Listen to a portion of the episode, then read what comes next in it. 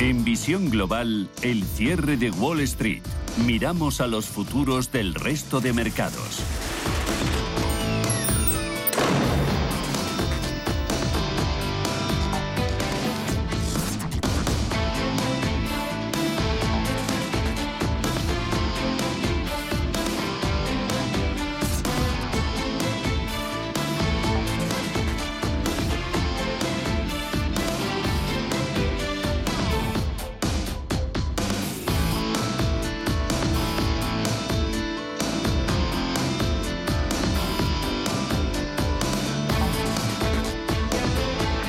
10 de la noche, 9 si nos escuchan desde el archipiélago canario y Wall Street termina la cotización del día y de la semana. Lo hace con signo mixto y con movimientos muy estrechos, pero con sus índices muy cerca de máximos históricos. En positivo termina la negociación el Dow Jones Industriales, lo hace con un avance del 0,18% en los 38.118 puntos. En negativo el SP500 con caídas del 0,08, 4.890 puntos y algo más abultadas las pérdidas al cierre del índice tecnológico Nasdaq termina el día con un recorte del 0,35 en los 15.455 puntos. Parte de las caídas en el índice tecnológico vienen por Intel, que ha sufrido pérdidas del 12% en la sesión de hoy tras una presentación de resultados que no ha gustado a los inversores. En cualquier caso, semana muy marcada por datos macroeconómicos, PIB del último trimestre en Estados Unidos, hoy de factor PCE. La semana que viene habrá reunión de la Reserva Federal. Será el miércoles día 31. Veremos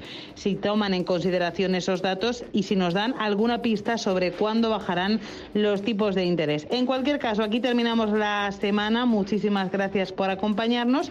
Volveremos el lunes a las 7 de la tarde, 6 si nos escuchan desde el archipiélago canario. Gracias por estar con nosotros. Gracias a Candy Sánchez en la parte técnica y a María de la Cerca, Paloma Arnaldos y Estefanía Muniz en producción y redacción. Un abrazo y el lunes les esperamos.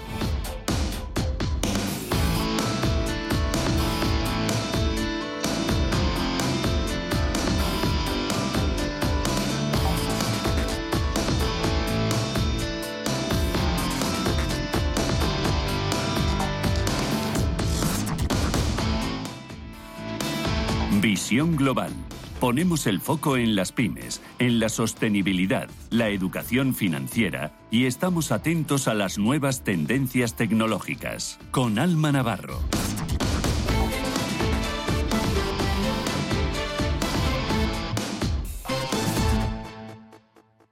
Sintonizan Radio Intereconomía. ¿El mejor hotel para la celebración familiar que estás preparando? En Rafael Hoteles te ofrecemos todo lo que necesitas. Salones privados con luz natural, jardines y terrazas, cuidada gastronomía, aparcamiento y un servicio profesional que te asesora en todo el proceso. Llama al 902 100 015 o consulta rafaelhoteles.com. Si te gusta el séptimo arte, Vivir de Cine es tu programa. Dirigido y producido desde Hollywood por José Ignacio Cuenca y presentado por María Ayer. Toda la actualidad del cine, estrenos, festivales y críticas, sin olvidar los clásicos. Los viernes, de doce y media a dos y media de la madrugada, Vivir de Cine, en Radio Intereconomía.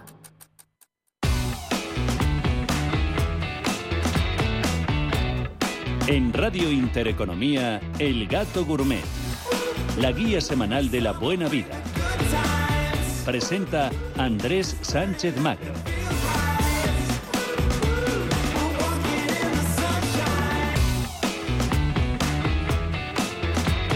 ¿Qué tal estáis? En un nuevo programa de Gato Gourmet, el nuevo programa de los bandidos gastronómicos que conforman este cofradía de la mala vida llamada Gaturmet. Es un programa que tiene un subdirector que es que era errante, pero que está siempre de cuerpo presente, que es Jesús Flores. Buenas noches. Buenas noches. Buenas noches. Buenas noches. Un gallego nacido en Extremadura. Un gallego, la luna. La luna extremeña. Así es. Está nuestra Candilejas, pero está que guapisma. Lo he dicho, se lo he dicho antes. Y que queremos conocer a su novio, lo he dicho. Pues yo no quiero conocer a los novios de la chica. Es como si dijera que conozco a, que no, que no. Cuando hay musas como Candilejas, cuando hay liantes como este... Este extremeño famoso. Este extremeño famoso, Sergio de Azucarero Sergey, este capitán de los líos, pues yo no quiero conocer más que a la criatura, a Chavea. Tenemos un Twitter, arroba, eh, ¿cómo se llama? Guión bajo gato gourmet. Tenemos un gato gourmet arroba y tenemos un podcast, por si esté con los picos pardos, y en iVoox y o la web de la propia radio a las 12.00 hora de la bruja se eleva a los altares el programa. Y tenemos un montón de amigos, personajes, protagonistas, incendiarios de la buena vida Y canallas. y canallísimas, que nos van a contar las cosas. Y estamos esperando a la doctora Paz Ibison, Uy, a mi hermana pequeña, a la jerezana, a la, a la maestra del Jerez. de los RL. Eso es, de, de los Jereles. Candilejas que se te va el santo al cielo. Vamos poco a poco a levantar el cierre metálico de esta taberna virtual ilustrada y desde luego muy canalla llamada Gato Gourmet.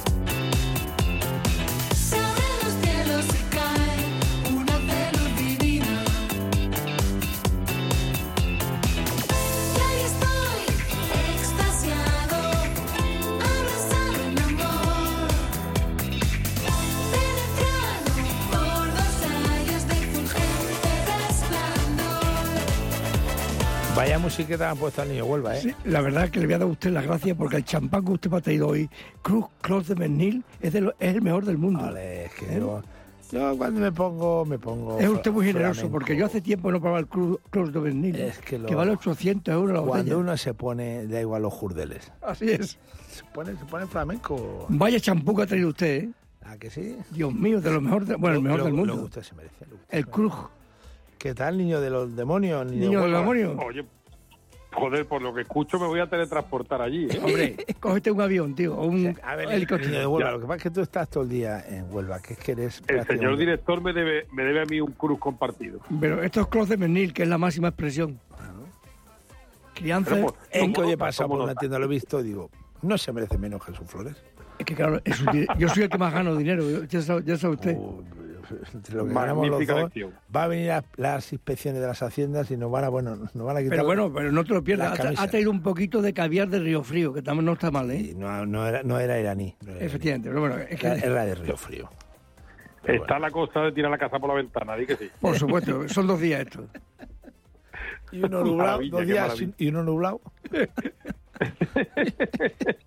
Aquí ya han llegado los calores a, a Andalucía. Eso me han que dicho, me han dicho que hay una calor por allí en Sevilla, Huelva, Aquí Cádiz. estamos con, con 23 grados. Hoy he estado Dios yo en. Sevilla y he llegado a Huelva hace un rato. 23 grados ya Eh, tenemos. estará usted en pantalón corto ya, ¿no? Vamos, he de confesar que he puesto el aire acondicionado en el coche. Madre mía. Mare meua. No puede ser. Casi, casi como cuando pasas por Burgos y abres la ventanilla. Mándanos una cigalita, mándanos unas cigalitas. Anda por Burgos y se te queda. El otro día que fuimos a, a San Sebastián, un grupo de amigotes, entre ellos el niño de Huelva, llevamos una botita de champú. Claro, normal. Para camino, pues ya, pues, paramos un momentito en Burgos y decimos, ah, un momentito camino a San Seba- Sebastián, a almorzar y con una botellita de champú. Y entonces tenemos dudas sobre el- la temperatura de la botella. Y dijo uno, pero por un momento ahí en la calle, un minuto escaso y estaba helada ya. Madre mía. Un minuto Qué escaso. barbaridad. Más que meterla en el congelador. Impresionante, impresionante. Hacía menos 6 el, el, el viernes pasado. Dios mío. Igualito en Huelva. Bueno, niño, ¿de qué nos vas Igualito. a contar? ¿Qué nos vas a contar? Bueno, os voy a contar porque no hay nada mejor que empezar el año en enero yendo a las primeras ferias que se celebran en el año. Y, y como tú bien comentas, pues la verdad es que la experiencia de haber visitado San Sebastián en el Día del Patrón y la tamborrada, que yo no lo conocía, eh, no lo conocía en esta fecha, eh, sí conocía a San Sebastián, pues la verdad es que es una experiencia absolutamente magnífica y recomendable para todo el mundo. Seguro. La- realmente la primera gran fiesta eh, del año por cronología es el día 20 de enero, San Sebastián, después de, de los Reyes Magos y de las Navidades. Una fiesta tan importante no hay. Es un poco el, el, Es un el cohete, el, ciudad. el- el inicio de, la, de la temporada festiva que en España realmente dura todo el año. Sí, es que aquí estamos de fiesta siempre. To- to- Totalmente. Todo el año. Y esto es como una mini feria eh, muy intensa y, y muy y muy Porque, bonita, la porque verdad. es una porque jornada, es, una sola jornada. Es un, es, un, es un día, un día, el día de San Sebastián, desde las 0 horas hasta las 24 horas. Un día en el que la ciudad... Cuéntanos, describe un poco cómo es la tamborrada, niño. ¿Cómo lo Pues mira, viste tu a mí- niño a Huelva? mí me- yo, lo- yo, pues nosotros tuvimos la suerte de vivirlo desde el viernes que llegamos allí a mediodía y pudimos comer magníficamente en un asador como es Portueche, que es Ah. un clásico en, en San Sebastián y por pues, Infalible, infalible. chipirones, besugo y chuleta y Madre. cococha. O sea, eso Menú, es menú infantil, menú infantil. menú infantil. Menú infantil, totalmente. Lo que le Y luego por la tarde, pues, dimos un paseo por allí, ya se ve que la gente está calentando motores. Hablo el día 19, es una fiesta en la Lo de los calentando motores, para algunos, sobre todo para algunos chavales, era auténticamente literal. Estaban calentitos, ¿eh? La verdad es que la juventud le pega, le pega al calimocho con bastante intensidad.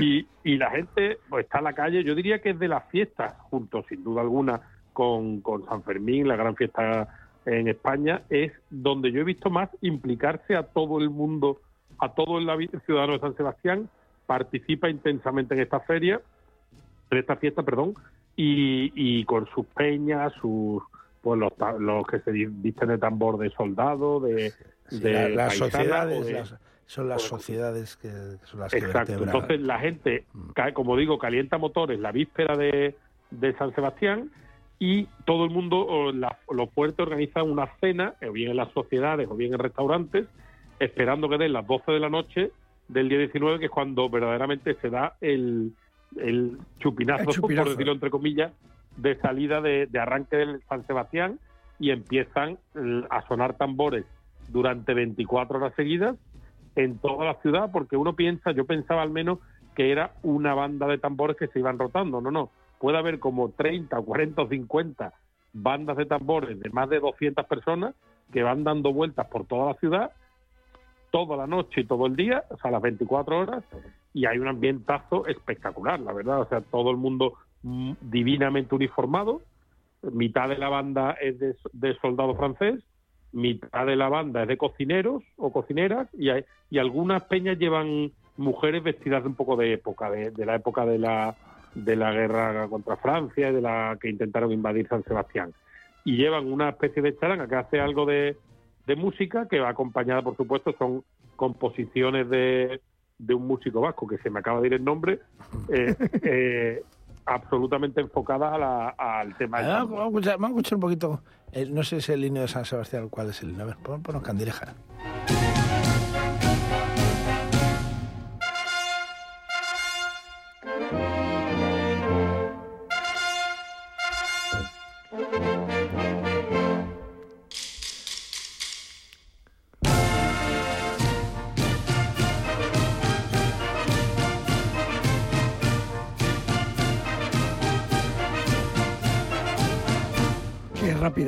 Hay ¿eh? que ver, niño. Eh, y luego, eh, esto es una fiesta, bueno, muy, es muy, muy, muy auténtica, muy donostiarra, muy representativa de lo que es la sociedad de San Sebastián, esas conjunto de, de agrupaciones, ¿no? De, de- de amigos, de vecinos, de, que forman las sociedades.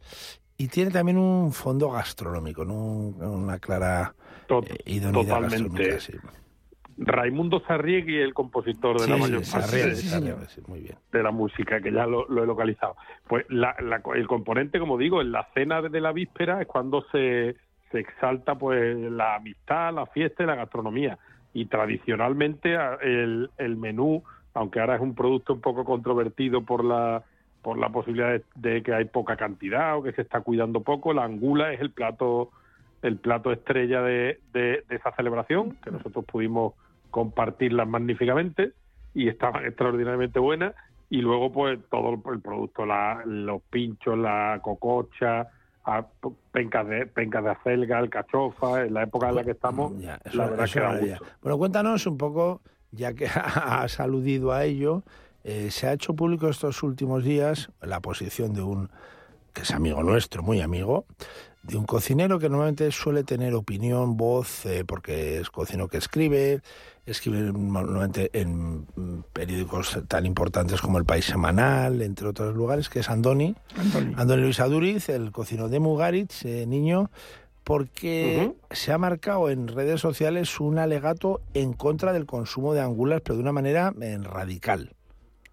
Sí, al final él, él defiende que más allá de la legalidad o control de, de, de pesca de este producto tan codiciado y tan exquisito, eh, hay un grupo de ecologistas y un grupo de gente que defiende que se está eh, aproximando la extinción o, o la, que este producto desaparezca por el descontrol. Entonces, eh, pues él se ha posicionado a, independientemente de la liga- legalidad por la moralidad y no consumirlo para no para protegerlo, con opción de protegerlo durante unos años para intentar re- repoblar y que vuelva el eh, pues como hacia el control que ha habido anteriormente. Es una posición ev- evidentemente un poco que yo desde luego en San Sebastián no he visto que tenga mucho seguimiento, pero porque todos los sitios donde bueno, los que yo he podido ver la gente es el producto que tradicionalmente ha consumido. Y yo entiendo que evidentemente una pesca controlada y una pesca sensata que al final en este mundo Es difícil que, es difícil si todavía hay angula Pero, y- niño, y, yo he comido- y- y- y angula disponible, pues que la gente deje Yo he comido de angula en Chile y angula en Portugal, ¿eh? por cierto. Autóctona está allí. Sí. Que me acuerdo que las ¿Y traíamos de y co- y Portugal, cómo las eran- traíamos de cómo Portugal, eran unas y, la- y las ma- otras? la- las matábamos. Pero ya, pero ¿cómo andan? bueno, las, las de Chile eran bastante grandecitas, pero las de Portugal las matábamos con tabaco y, y yo con mi amigo Luis Iriza, que para descanse, pues le llevamos alguna muestra, curiosamente, de Portugal. ¿Y le gustaba? Fíjate, hombre, ¿La aquí en? Portugal, en Portugal el Guadiana tiene Angula y al final pues un río compartido entre Sí, Portugal sí, y señor, España. sí, señor. Y el Miño tres cuartos, o sea, el Miño que es, que es gallego. Está usted muy puesto, también ¿eh? Está usted muy puesto, lo cual nos gusta mucho. Él es, él es un, angu- es un angulero. Angulero, sí. Es angulero. Sí, angulero. O Hombre, un, angulista. es un producto Angulista. producto- Tiene muchos ángulos, tiene muchos ángulos. La gente inteligente como usted tiene muchos ángulos y muchos vértices. La verdad que es un producto que, hombre, que merece merece la pena cuando se pueda y que evidentemente tiene un precio bastante elevado, pero bueno, pegarse una tomar La pregunta del millón, nunca- ¿cómo le gusta a usted? ¿En ensalada, cruda, eh, a la plancha Pues, o cómo le gusta a usted? Pues te voy a decir, como más me gustan y lo he podido cocinar yo mismo y también lo he tomado es a la brasa, Madre mía, qué, qué barbarita. Pues no me extrañaría nada. por- porque tiene un sabor, absorbe como tiene Claro. esa grasita que la recubre, Claro. Absorbe el sabor de la gra- de la de la brasa, Claro. tocada sutilmente lógicamente, Claro, lógicamente. y y ya te digo que lo he podido cocinar yo mismo, ¿eh? a la brasa, y luego ya, si tienes la suerte de probarlo en Echevarri, pues ya lloras, ¿no? Hombre, Pero, pero, Pero es Echevarri, eso es Vizcaya, no tiene nada que ver con San Sebastián. Pero bueno, es que No, el, el no, niño es la internacional. angula. El niño de Huelva es internacional. eres un bandido. O sea, que también estuviste Hombre, en Echevarri, que- ¿eh? ya que está uno por arriba, ya que está uno por arriba hay que aprovechar el También viaje. estuviste en Echevarri, míralo, mira este niño. Usted También, sabe, también hay que usted sabe por arriba y por abajo, sabe por todos los sitios. ruta turística que se llama eso. Así me gusta La- el niño la Huelva. ruta turística, las rutas turísticas son uno, hacer senderismo o ver museos. Usted la ruta turística la hacen los mostradores.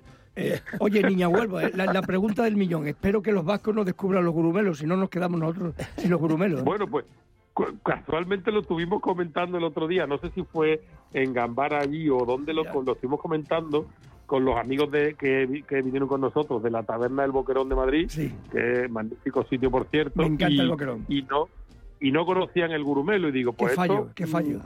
es un fallo, porque realmente es una seta muy poco conocida fuera de nuestro terreno. Yo de las cojo en Extremadura. ¿eh? Yo, yo las cojo en Extremadura. Por eso digo, la Baja Extremadura o Huelva es la zona del gurumelo Sí, y es una seta absolutamente maravillosa. aún. Me molestó mucho, y no Sí. voy a dar nombre, que cocineros de este país la, la, la detestaban. No quiero nombrar eh, a estos colegas porque me da rabia. No la saben apreciar. Ese olor No a especia saben y a, y carne, como dicen en el sur, que tiene esas setas únicas. ¿eh? La carne y el sabor, tiene sabor, un, sí. transmite un sabor Y el- la eh, por especiado. encima de otras setas a manita ponderosa, Sí, señor. Que es nuestro gurumelo.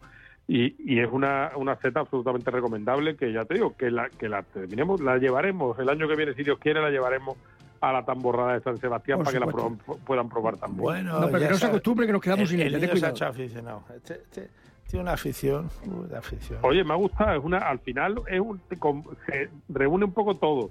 Es cortita, es, eh, es tiene su punto tradicional y elegante, porque la verdad es que la gente va muy bien vestida, Sí. los trajes tradicionales los cuidan mucho. Mucho pijerío y ahí. luego una- y luego está muy enfocada al mundo gastronómico también, con lo cual son un poco las tres patas que hacen que sea una fiesta popular eh, fantástica, que yo no, gracias, gracias a nuestro querido Andrés la he podido conocer y, y, oye, y se la recomiendo a la gente porque encima nos ha hecho un tiempo magnífico, con lo cual Es que lo, había- lo- había- habíamos pintado, niño. Habíamos pintado el tiempo para que. ¿Habéis bebido, ¿Habéis bebido chacolí que a mí me vuelve loco? También hemos bebido chacolí. Me vuelve También loco chacolí. chacolí. Me vuelve loco.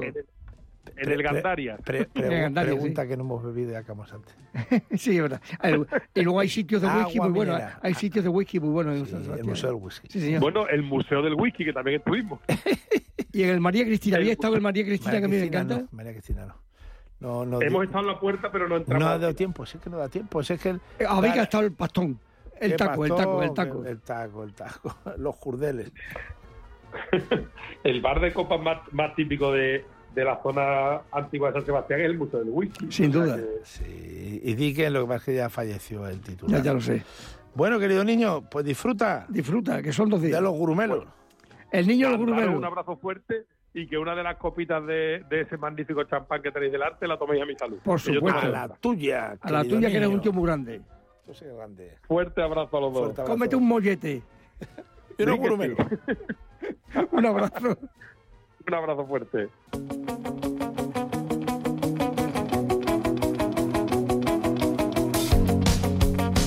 El Gato Gourmet con Andrés Sánchez Magro.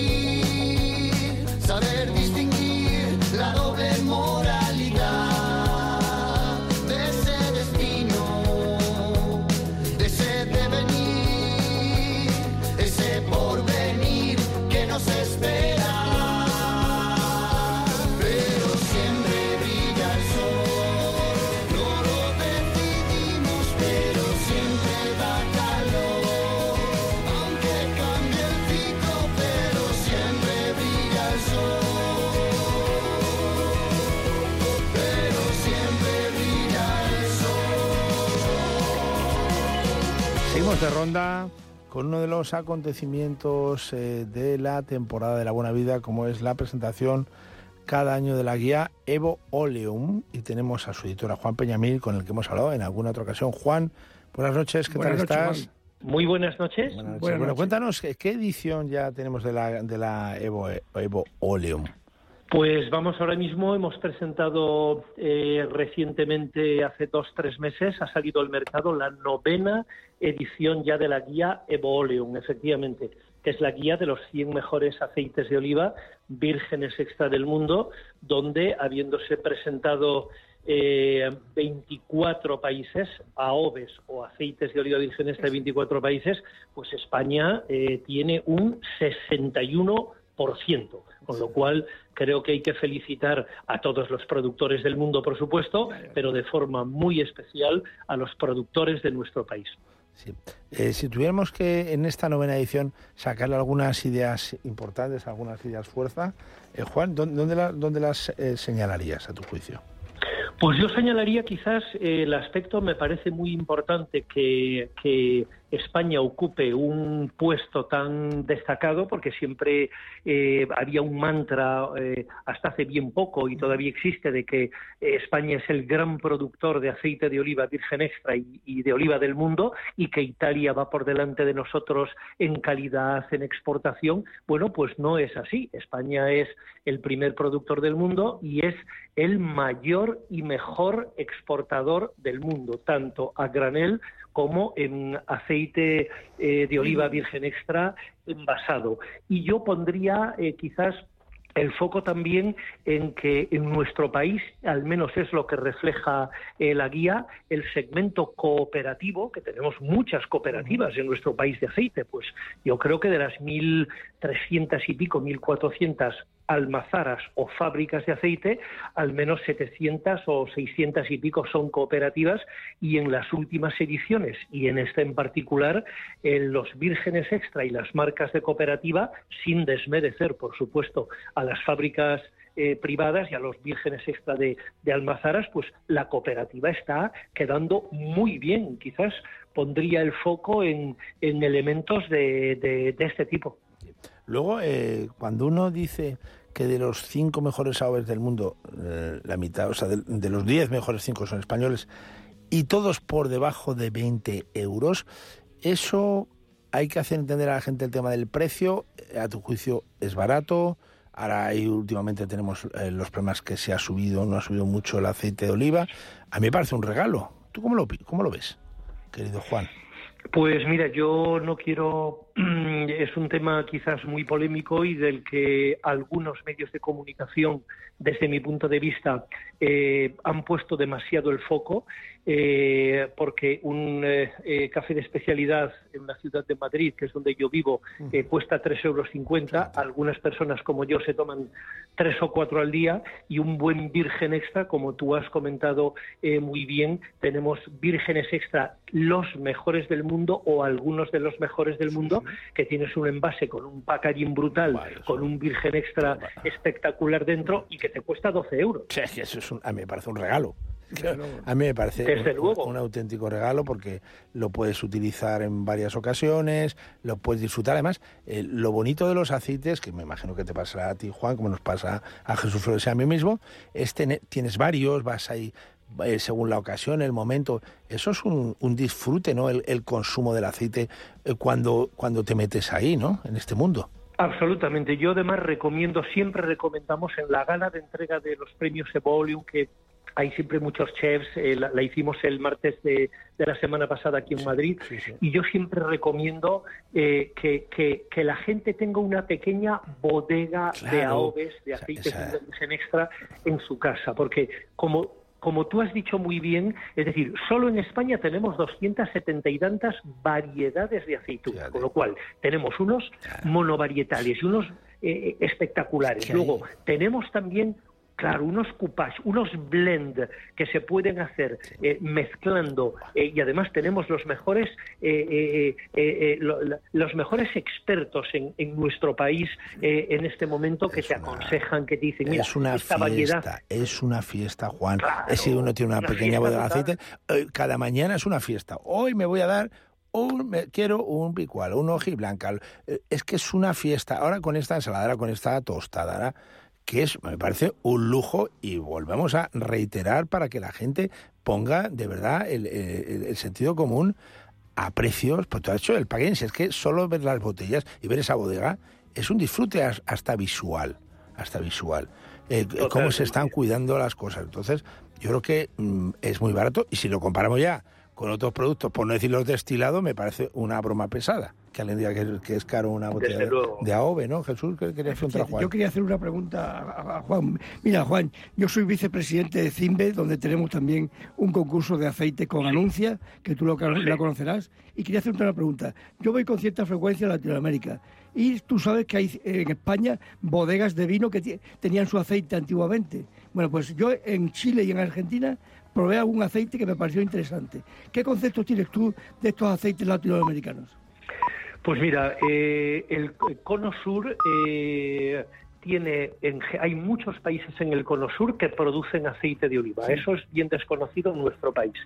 Eh, eh, concretamente, los países del cono sur de, de América, a los que tú haces referencia, que yo he viajado muchísimo también por Chile, por Argentina, por todas esas regiones productoras, yo tengo una eh, imagen maravillosa. De hecho, te voy a poner un pequeño ejemplo que sirva de muestra y me alegra mucho que saques, hayas sacado este tema porque, porque no es habitual. En el top 10 de volume de este año, uno de ellos y por segundo año consecutivo eh, es brasileño. Eh, cuidado, Sí, el aceite Sabia, eh, sí, sí, conozco, brasileño, conozco, conozco. segundo año. Claro, eh, pues eh, estuvieron el otro día, el matrimonio, estuvieron recogiendo su premio en- precisamente en la gala de entrega Arbequina, de premios. Arbosana, Coreineki y Coratina, ¿no? De Sao Paulo. Me alegro mucho. Muy bien. Y luego otra cosa. eh, Muy bien, o sea También que- me gustan mucho los aceites portugueses del norte de Portugal. ¿eh? Y el packaging me vuelve loco. En Oporto hay una tienda que tiene unos aceites con, con un packaging impresionante. Mira, vamos a, vamos a el top 10, si te parece, querido Juan, lo vamos a, lo vamos a, de, de menos a más. Hay, hay pagos de Toral, selección gourmet, es una picual de Jaén, caseta de Muy Terra bien. di Bari, una coratina de, de Bari, Italia, eh, que acabamos de Sí. enseñar, el Sabia de eh, Sao Paulo. eh. Sabia.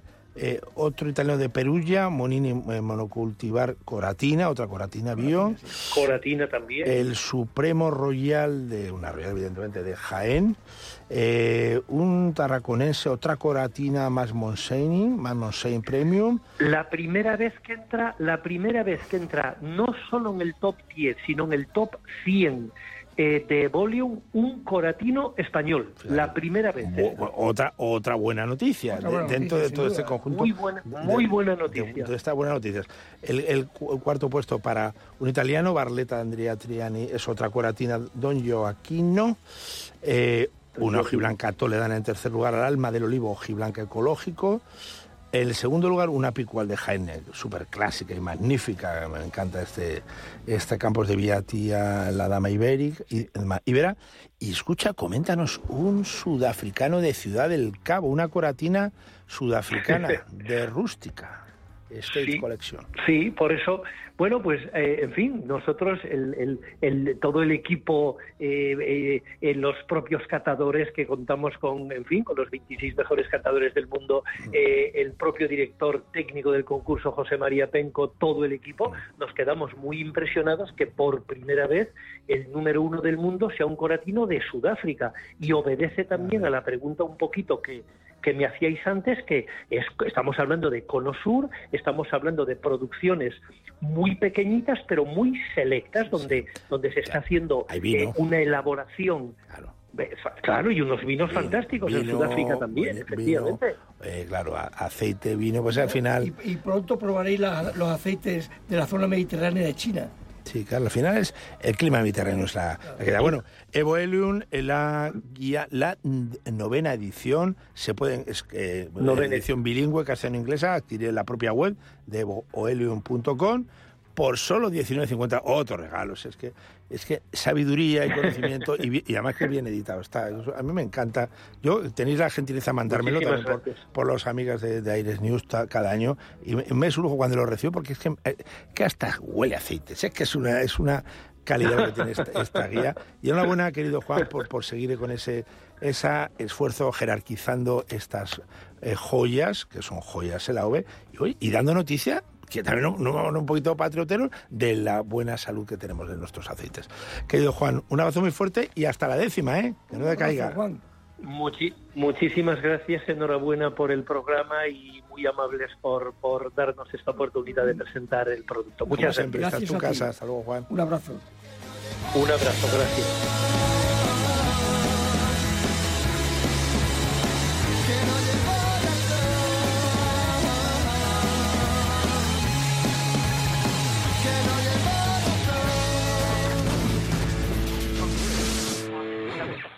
En Radio Intereconomía, El Gato Gourmet.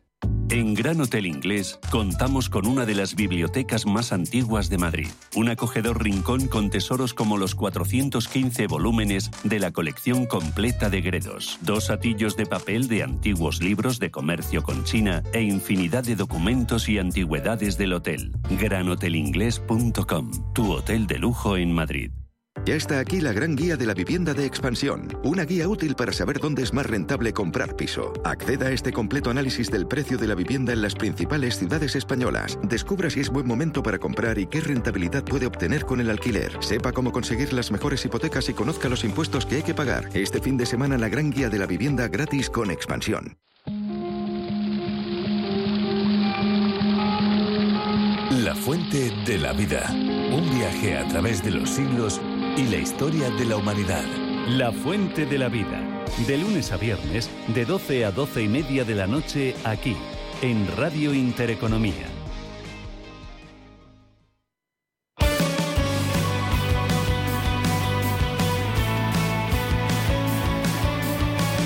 El Gato Gourmet, con Andrés Sánchez Magro.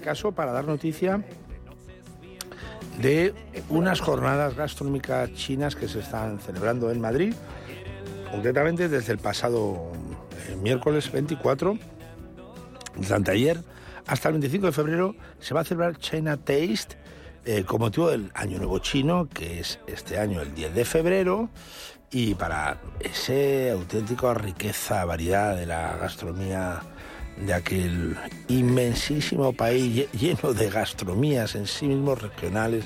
Pero claro, cuando hablamos de la gastronomía china me parece que es una, Es una locura. es una locura, es una síntesis un poco simplona.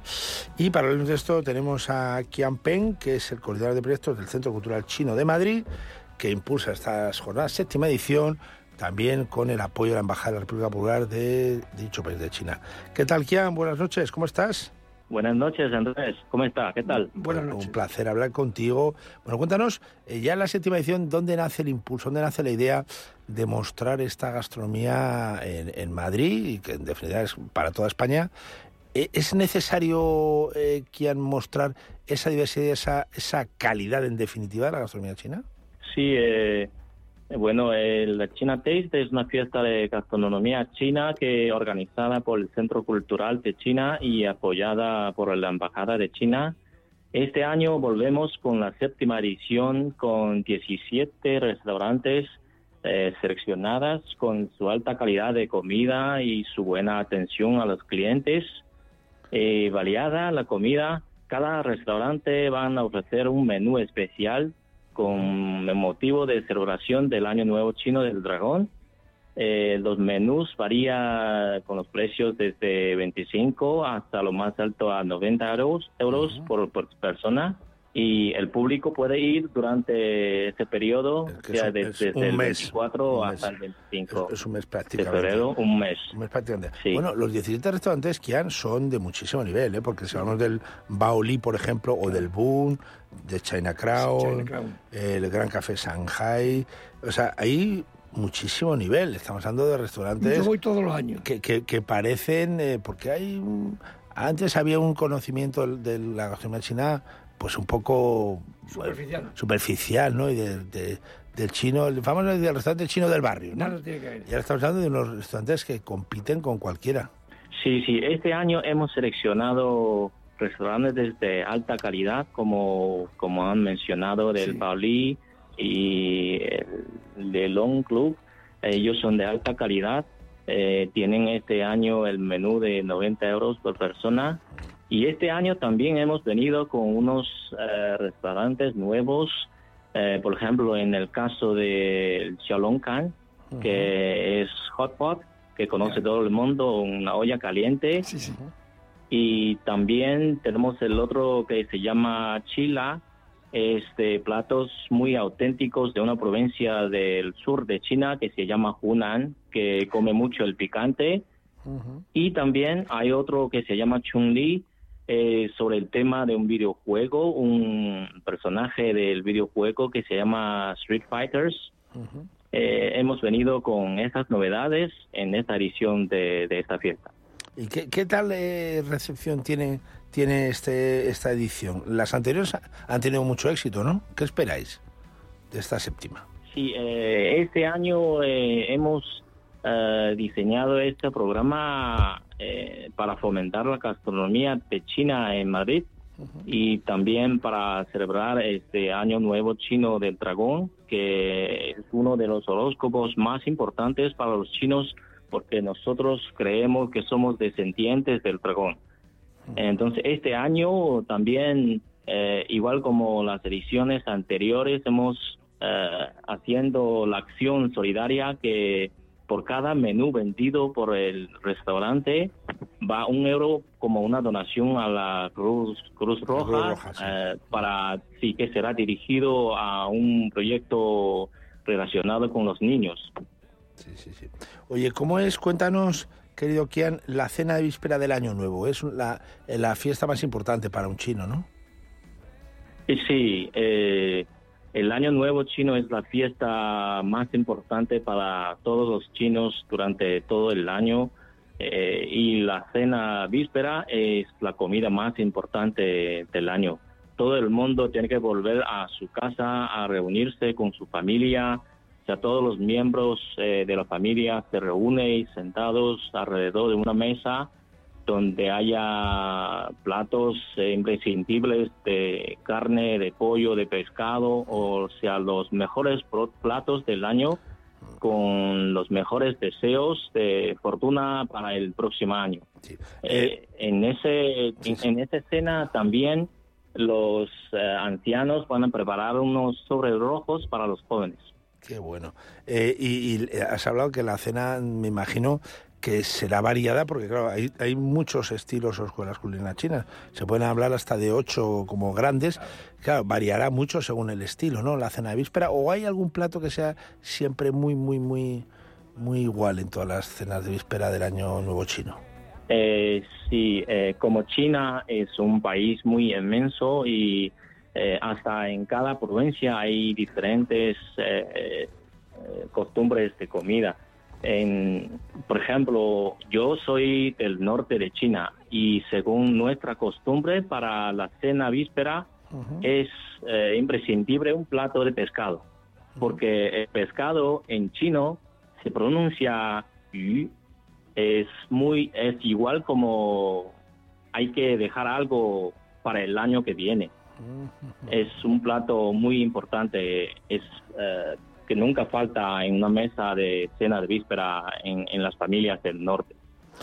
Pues querido Kian, que disfrutéis mucho. Enhorabuena. Enhorabuena, que esta séptima edición y las que vengan, que todo este largo mes, desde el pasado miércoles 24 hasta el 25 de febrero, pues hay mucho tiempo para esos 17 restaurantes que además nos has contado son variados, los hay de muchísimo nivel, porque lo hemos dicho, el nivelazo y, lo, y también de mucha personalidad. Y luego esa cocina de la que a uno le gusta mucho, esa, a mí me alguna, ese, ese, Me vuelve loco. ese tan picante que han hablado, es el que le gusta A aquí mí, a mí me vuelve Jesús loco, Flores, yo voy ¿no? todos los años, Kian, todos los años voy. Y además lo celebro siempre en Este, el chu- mundo. este chulí yo creo que con chilá, eso Yo estoy en tu país Sí, y me sí. vuelve loco tu cocina. Pues nada, disfrutar mucho. Enhorabuena. Gracias. Un abrazo. Un abrazo, Gracias. Kian. Hasta luego, Un abrazo, gracias. Hasta luego.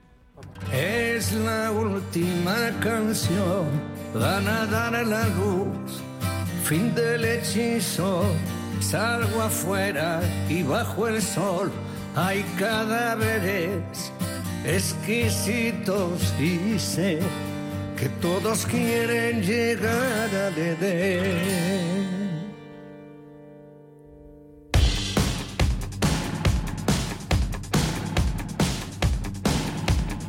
El Gato Gourmet.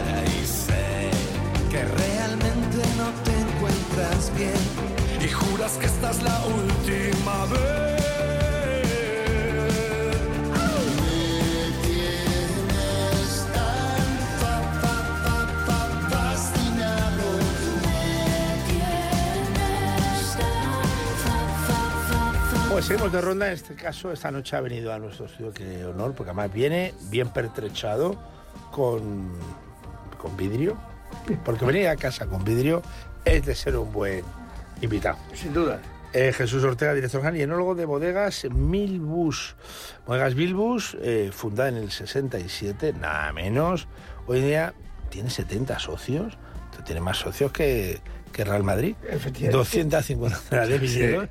Y está en el corazón, la zona más eh, icónica de la Ribera del Duero, municipio de Zazuar, Burgos, que bueno, pues fíjate, si uno ve el mapa, está pues, pues, pues, pues muy cerquita de, de Aranda, de Roa, luego ya también, bueno, y de Peñafiel, luego la zona también de Soria, en fin, un poco en el enclave de, de lo, lo mejor que la Duero. ¿Qué tal, Jesús? Buenas noches, ¿cómo estás? Muy bien, muchas gracias por invitarnos. He traído aquí una representación de los vinos que hacemos y, y explicarte un poquito el Bueno, cuéntanos, yo, he dado los datos estos biográficos de Milbus, pero tú cuéntanos algo más. ¿Qué es Milbus? ¿Cuál es el, la filosofía, el, el- el- el alma de Milbus? Cuéntanos. Pues Milbus eh, nace como cooperativa, sigue siendo a nivel fiscal como cooperativa, pero eh, entendemos que hay que dar un paso más y que tenemos que reconocernos con la zona, con el entorno, con lo que tenemos allí, que, que tenemos una media edad de viñedo de 51 años en cientos, casi 170 hectáreas. Con lo cual la idea es trabajar estos viñedos, viñedos de calidad y entonces trabajar eh, de manera seria y salir al mercado pues, diciendo quiénes somos y por qué somos. Bueno, el, el nombre Milbus, perdona mi ignorancia, eh, ¿por qué? ¿A qué, ¿A qué alude? Vamos a ver, Milbus es el nombre en latín del Milano y es una tierra que tiene muchos, muchos milanos, incluso el pueblo Zazuar eh, tiene, está totalmente identificado con la figura del Milano, Y tiene el una Milano se jota. come la uva, ¿no? Me imagino, ¿no? El Milano se come a los que se comen la uva, Sí, que lo cual nos, nos hace, nos hace una falta. una falta- Efectivamente. Una falta. Eh, vinos eh, de municipio, todo, todo transcurre en torno a Zazuar. Todo transcurre a, a Zazuar, todo transcurre a la ribera de la Landilla, estamos desmarcados, estamos en el afluente del Duero y cogemos las dos vertientes, partimos de 834 metros que está en Ideal, Río Arandilla ideal. y subimos hasta 910 metros de altitud donde tenemos el máximo, el máximo viñedo. ¿eh? Bueno, aquí veo una cosa que es chulísima. Dice, vinos en de vuestros sentidos y sentimientos son importantes. ¿Esto es un lema o es una realidad? Eso yo quiero que sea una realidad y trabajamos para que sea una realidad. Es decir, eh, cuando tú te pones ante una copa de un vino, te pones ante un trabajo de muchos años y del esfuerzo de mucha gente y con las viñas que tenemos en vaso viejas, eh, yo no quiero transmitir una sensación de beber un vino, sino tiene que decirte algo y tiene que transmitirte la esencia de, de esa, de ese terruño, de ese terroir. ¿eh? Para mí eso es muy, muy, muy, muy importante. Y otra, dices, fue en consejo. eh, mm, en esa línea nace para haceros sentir la ribera del Duero, el Valle del Duero.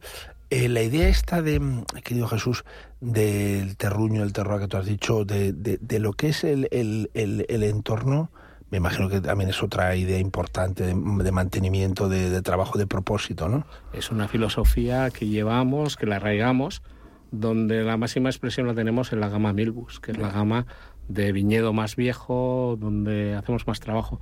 La gama Buen Concejo nace como un vino de corte un poco más comercial, pero siempre entendiéndolo en la zona de ribera donde estamos, que es una zona un poquito más alta, con mejores maduraciones con el cambio climático más frescor, mejores acideces. Entonces entendemos que, que tenemos que hacer los vinos que nuestra zona nos da. Ha, ha habido, y tú, fíjate, una bodega que desde el año 67 ha, ha visto, bueno, la propia eh, existencia de Ribera del Duero como denominación de origen, que no existía, la propia evolución. Eh, ha cambiado mucho, está cambiando mucho Ribera del Duero. Mm, Todo cambia, todo evoluciona.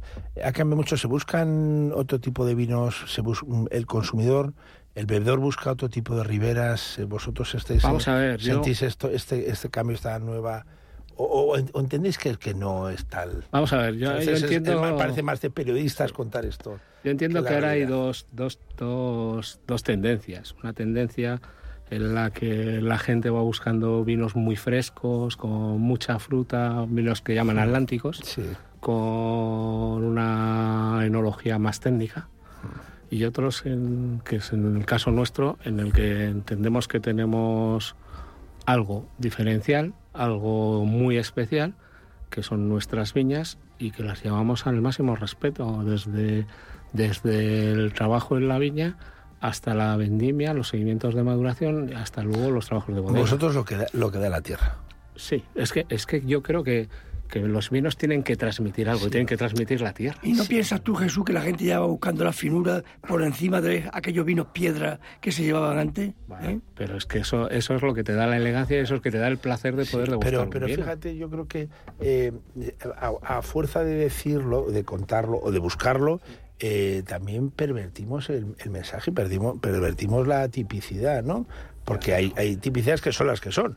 Y claro, cuando hablo de atlántico, como a mí yo me, me- río de la atlanticidad y dice, pues si usted está en La Rioja, ¿cómo va a hacer un vino atlántico? Es que está de ¿Dónde moda está, dónde está el. Atlántico? Por lo menos es O lo que yo- Está, está en Borgoña, pues fíjese usted Desde, dónde está el Atlántico. desde enología entiendo, eh, lo entiendo así, por eso buscamos, Que la que transmisión. y claro, yo creo que eh, está claro, eh, se- los vinos van buscándose una Estamos mayor verticalidad, una mayor, más sinceridad, pero es que claro, el vino no es mejor ni peor, es distinto. efectivamente. No hay vino es mejor y peor, son diferentes. Estamos trastocando muchas veces la realidad. Porque también eh, estamos llegando, yo no sé qué lo veis vosotros, a una búsqueda de una homogeneidad Ya, de sí, los vinos que parecen todos que tienen que ser Vamos iguales. a ¿no? ver, Que se estamos- apliquen los mismos catecismos enológicos. Eso es, es lo que estamos perdiendo es lo bonito de que es como pasa también en, las, en la viña. en la- Café para todos, sí. Es, es la diversidad. Eh, o sea, yo quiero probar vinos distintos y que cada zona me ofrezca lo que me Claro, tiene que dar. Entonces, no entiendo el que todos vayamos a hacer un vino igual, me parece aburrido. Sí, pero, esa, querencia, esa tendencia, ya sabes que, que está existiendo. Sí. Pero la Bueno, fineza, a mí me gusta mucho la finura, de todas maneras. Vamos a ver, cuéntanos dónde empezamos aquí al- a hacer este, esta- este disfrute. Pues yo me Pues niego- vamos- niego a decir catado, este disfrute. Vamos a ¿Dónde empezar disfrute? con- Fruta viene de fruta. con un Minus eh, Municipio, que es un vino del 2021, en el cual nosotros trabajamos toda la uva despalillada pero sin estrujar, Sí. con lo cual mantenemos mucho... un vino tinto, para que se, se- Sí, es un vino tinto. Eh, Tinta fina, tempranillo. este, sí, tinta fina tempranillo, que es lo mismo. Eh, el- trabajamos barrica francesa de segundo vino. Va a hacer maloláctica en barrica. Y vamos a trabajar mucho las lías. Es un vino que va a tener cuatro meses, pero cuatro meses muy intensos. Lo vamos a intentar dar un volumen en boca eh, importante, pero sin preservando siempre la nariz. Para nosotros lo importante es la elegancia de la nariz. Es que además la fruta está presente, no está eclipsada por, la- por nada, ¿eh? tiene que sorprender por, por la nariz. O sea, presentamos nuestro pueblo, presentamos nuestro municipio y tiene que ser la representación de él. Y la representación de viñedo de 50 años. Curiosamente, recuerdos de palo duz y recuerdos de zar- mora de zarza madura, por ejemplo. ¿eh?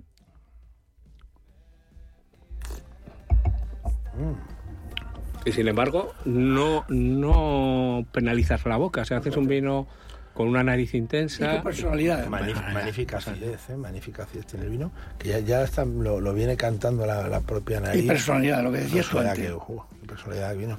Y este es un vino que lleváis de municipio, ¿por qué llamáis de municipio? Pues porque cogemos diferentes terroirs. Nuestros viñedos van de 150 a 1500 cepas. eh, son viñedos de 50 años en vaso. Y cogemos eh, diferentes partes del municipio. Siempre con la filosofía de diferentes altitudes, diferentes exposiciones. Y siempre eh, buscamos viñas que en cata de uva antes de la vendimia no se haya marcado algo diferencial. O sea, nos tiene que dar esas cosas especiales, esos matices especiales. Voy a hacer un comentario. Yo tenía un catedrático que decía, noble rusticidad, y es verdad, y me gusta.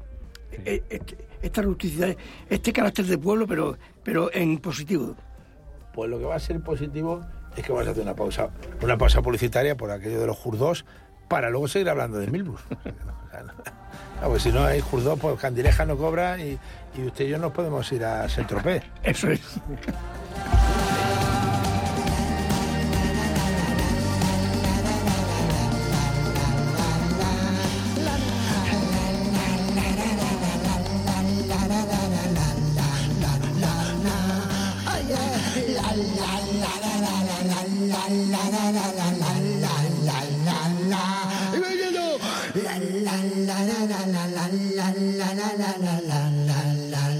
la.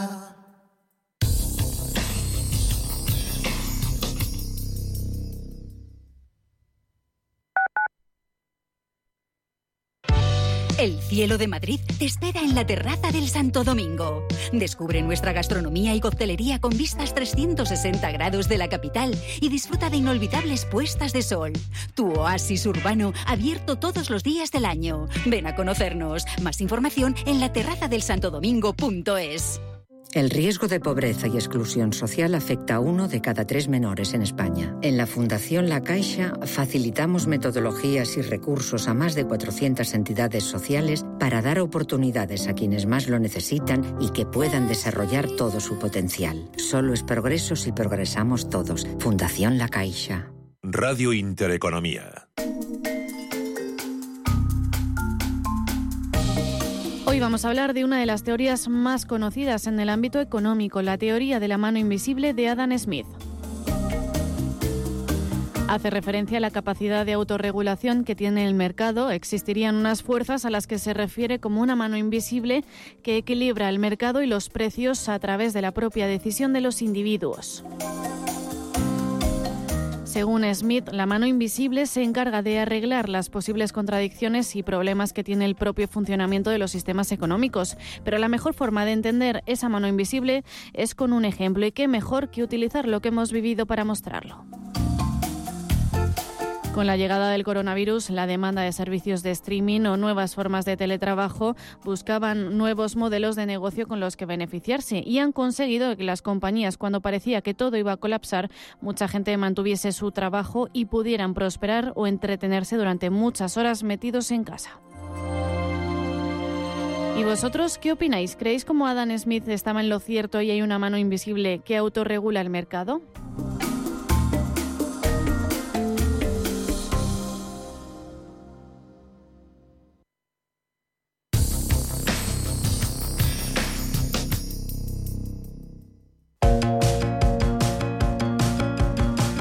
En Radio Intereconomía, El Gato Gourmet.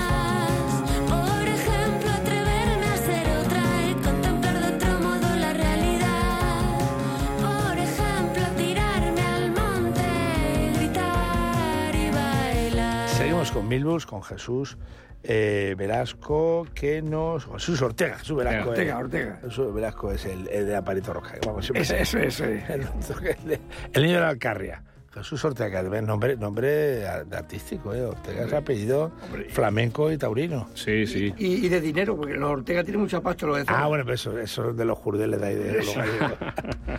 Bueno, cuenta, se- seguimos Jesús Ortega con Milbus. Eh, hemos eh, visto, eh, hemo- hemos disfrutado del municipio y ahora el crianza. Llamar un vino crianza, eh, hoy en día, pues hasta una cosa contraestilo, ¿no? Eh, vamos contra corriente, pero es un crianza, entonces, ¿por qué no le vamos a dar la importancia? Es decir, tenemos viñedos de más de 70 años, la misma filosofía que el municipio, también es un corte de vino de municipio, pero con más enjundia. Entonces estás buscando diferentes terroirs de las diferentes partes del municipio, de diferentes, las diferentes vertientes, las diferentes riberas del- de la Arandilla y, y lo trabajamos igual. eh, uva despalillada, temperaturas de fermentación muy, muy fría. Nuestro mayor hándicap siempre, siempre es preservar la fruta. Para mí lo que me da, lo que me viene del campo es primordial. Eh, siempre me oiréis hablar mucho de respeto a esa uva y yo eh, cuesta mucho cultivarla, han estado mucho tiempo en el campo esas viñas y lo que vienen y lo que nos dan lo tenemos que, que preservar. Entonces eh, hacemos maloláctica también en barrica eh, y aquí ya tenemos un, aproximadamente un 70% de roble francés, un 10% de roble americano y un 20%, por- eh, perdón, 10% de roble español y un 20% de roble americano. Buscamos... eh, Pr- Primer uso, segundo uso, la madera. Aquí a mí yo las barricas nuevas eh, me parecen muy interesantes, pero si voy a preservar fruta me parece que hay veces que son perjudiciales. Porque aquí hay tostados bajos, ¿verdad? Aquí hay tostados bajos, Sí, ¿no? sí. tostados tipos tipos medios, eso tipos es. medios. Eh, buscamos eh, la preservación. De hecho hay una cosa muy bonita que cuando vengáis a bodega os la pienso enseñar y catar con vosotros. Y es que aparte del roble estamos metiendo también la acacia para hacer crianzas en tintos, no en. Francia probado yo ya cosas muy interesantes de acacia. y, el, y son un reservorio de, de fruta. Es A a mí acacia me interesante. gusta, ¿eh? Es muy interesante. Viste el vino de manera diferente, pero le da una, una personalidad importante. Cuéntanos el vino, Jesús Flores. Bueno, aquí hay un hilo conductor que es la fruta, que tiene e- ese carácter como el anterior, y sin embargo, el- por decirlo de alguna manera, el vestido de la madera es mucho más explosivo, ¿no? Mucho más complejo. Hay todo tipo de especias, especias dulces, ¿eh? hay canela para mí también, hay, eh, ¿cómo se llama esto? de eh, Clavo también, clavo de olor, y sobre todo vainillina que es un prescriptor de la madera francesa y de la americana, curiosamente. Y la americana también. Y, y es verdad, y, la- y la- y fíjate, el roble, el roble nacional también te da esa vainillina, curiosamente. Con el roble nacional hemos pretendido eh, mar- hacer otro paso diferenciador. Ya decir, coño, vamos a defender lo, lo nuestro. ¿eh? Aunque nos cuesta mucho conseguir Pero, barricas, pero pero, ¿es, dif- es difícil hacer un- un- una crianza solo de roble nacional. Es difícil conseguir las Sí, barricas eh, para eh, poder muy hacerla. Para poder ¿Sabes qué muy pasa? Que tiene mucha nudosidad el roble español, se trabaja muy, se trabaja muy mal y además se utiliza muy poco. Claro. claro. Y además se aprovecha poca madera, con sí. lo cual, entre la poca madera que hay, el poco aprovechamiento, conseguimos que, que haya muy poca madera. O sea, conseguir una barrica de roble español es un lujo. La acacia la compráis en Francia, me imagino, ¿no? La acacia francesa. francesa. Eh, no he probado acacias españolas, pero sí, sí la francesa, además con una buena curación, como todas las maderas. Lo importante es la curación. Y, y la verdad, esto no lo he traído, pero, pero merece la pena, merece la pena probar. Es interesante. Bueno, son dos vinos diferentes por completo. Muy diferentes, pero, pero- nada pero- que ver, ¿eh? nada que ver, pero, pero son hermanos, se nota, ¿eh? No había más personalidad que hablamos antes. Personalidad se, se nota. Y, ma- y marcando lo que es el municipio, marcando el, el terreno de donde son el perfil. Y, y haciendo y haciéndolo diferente. Es decir, estamos en la ribera, pero buscamos nuestra propia personalidad haciendo una cosa que sea totalmente distinta. Arcilla y calizo, me imagino, ¿no? Sobre todo, sobre todo, la mayor lo que más predomina es la, la arcilla. Tenemos Arcilla, una- sí, perdón, sí. la arcilla, perdón, la arena. La arena, sí. tenemos un perfil grande de arena, tenemos arcilla y caliza. Y luego tenemos unos perfiles por unos terrenos, porque tenemos una paleta muy grande, un poco muy veteada, en los que la arena va ganando terreno a la arcilla y tenemos ahí unos francoarenosos, pero siempre con arena, son suelos muy pobres. Entre pinos, entre nebros, entre sabinas, entre nos metemos con la viña en el mismo monte. De ahí ese carácter balsámico también que tiene el vino. Claro. Es impresionante, y perdona que os interrumpa, es impresionante el catar esto en el campo, es decir, en el sitio donde, donde, donde, sea, donde ha nacido. Y te das cuenta que muchos de los aromas los tenemos en el campo, con lo cual es un transmisor de los Es, aromas. es una, es una cosa muy bonita, fíjate, hab- hablamos que ha venido esta noche mi hermana pequeña, la gran dama Paz Vision, aquí que es... Hola, se- buenas noches. Buenas Que se, noches. que se habla, querida Paz, siempre se habla de los vinos y de su entorno y de su contexto, los tópicos. Ay, que la manzanilla se remonta cuando pa- pasa al puerto, es que no sé qué. Pero es importante también el... Y que un poco la evocación del vino es cuando nos transporta realmente al, al lugar donde, donde nace, ¿no? Eso es, eso es el, el gran reto del elaborador y el, el- el transmitir y el, y el de alguna de alguna fijar esas características, ¿no? Ahí viene el hacerte sentir. Yo te tengo que hacer sentir que estás en la zona, te tengo que hacer sentir eh, muchas de las cosas que han pasado esos, esas viñas, esas cepas. Entonces, si viene, te tiene que producir algo, algún tipo de emoción, si no, no, hemos conseguido. Así es. Eso cuando, cuando conseguimos contar eh, al, al, bueno, al que lo lee, al que lo consume, contar que lo importante de- del vino es eso. eh, eh, estamos, hemos dado un gran paso cuando conseguimos transmitir eso, ¿no? Vosotros eh, Cuando, cuando lo conseguimos, la satisfacción es plena. Es duro, pero la satisfacción es plena. Pero es que tenemos que entender el vino como, como lo que es, que es eh, lleva un montón de trabajo en, en el campo, lleva un montón de trabajo en la bodega con respeto y luego la comercialización. Entonces, el que a ti te llega una botella de, de vino que está mimada desde la, desde la uva, eh, es, es que te tiene que... te Pero tiene ¿sabes una cosa importante desde mi punto de vista? Que el- la temperatura quizás de este vino no sea la adecuada, sin embargo, esa fracción de acidez es magnífica. ¿eh? La acidez, yo creo que La altura donde estamos. La acidez es muy característica de los dos y es- es, muy, es muy notoria. Es, es el- es una Y- especie y, de... y va a ser un, un buen pasaporte para que este vino tenga muy bonitos años de vida. Y te has dejado, bandido, como siempre, la edición especial para el final, ¿no? Te dejas la, Como la boda de. Vamos a dejar el, el vino, porque además este, este vino tiene, tiene una cosa muy interesante. Yo tengo a- a- en la bodega, controlamos aproximadamente casi 6 hectáreas de viñedo prefilosérico. Ah, claro. La, arena, da- la arena. Que están, que están datadas, que están datadas, es decir, que el registro vitícola es de antes de 1900. ¿eh? Con lo cual, sé que, hay viñedos que son de la ¿Cuánto- misma en terreno arenoso, ¿no? En terreno arenoso. ¿Cuántas has dicho? Claro, ¿Cuánto- lógicamente. ¿Cuántas extensiones has dicho? Unas 6 hectáreas. Fíjate. Unas 6 hectáreas. Entonces, este nace de esos viñedos centenarios, de esa parte de viñedo, de viñedo prefilosérico, Arena. Que de momento mi reto es ir metiéndome en ecológico y luego dar Mm. un pequeño paso a la biodinámica. ¿eh? Pero en bodegas sí que hacemos biodinámica. Ya tenemos el control y hacemos biodinámica. Eh, fermentación maloláctica en barrica francesa. ¿Levadura autóctona? Eh, Siempre, en todos los vinos. Me lo imaginaba. Pero, pero Gama Milbus, Gama Concejo, siempre levadura autóctona. La personalidad. La personalidad. Así Tenemos es. que hacer vinos diferentes. Y dentro de la bodega tener paletas diferentes para luego la, la pregunta del millón. ¿Inoculáis bacterias para la malolástica o no? Perfecto. La Es complicado, bacteria, ¿eh? Es la bacteria- complicado, ¿eh? Sí, la bacteria. Lo digo por experiencia. Es lo que, lo que tenemos. Sí que trabajamos las lías. Es un 10 meses en barrica francesa de roble nuevo. Le da esa mano, manoproteína. Eso es. Eh, la malolástica la hace allí y luego seguimos para aumentar el volumen. Ahora cuando lo probemos. Enhorabuena, eh, colega. Eso. Pues Vamos, muchas vamos, gracias, a, Jesús. vamos, a, Vamos a probarlo. Vamos a probarlo. Ya sabes que yo soy muy exigente, ¿eh? ya me conoces tú. Jesús, yo sé lo que tú pides y para mí es un orgullo que recibir estas, pa- estas palabras. Es, es por viejo, ¿sabes? No por nada.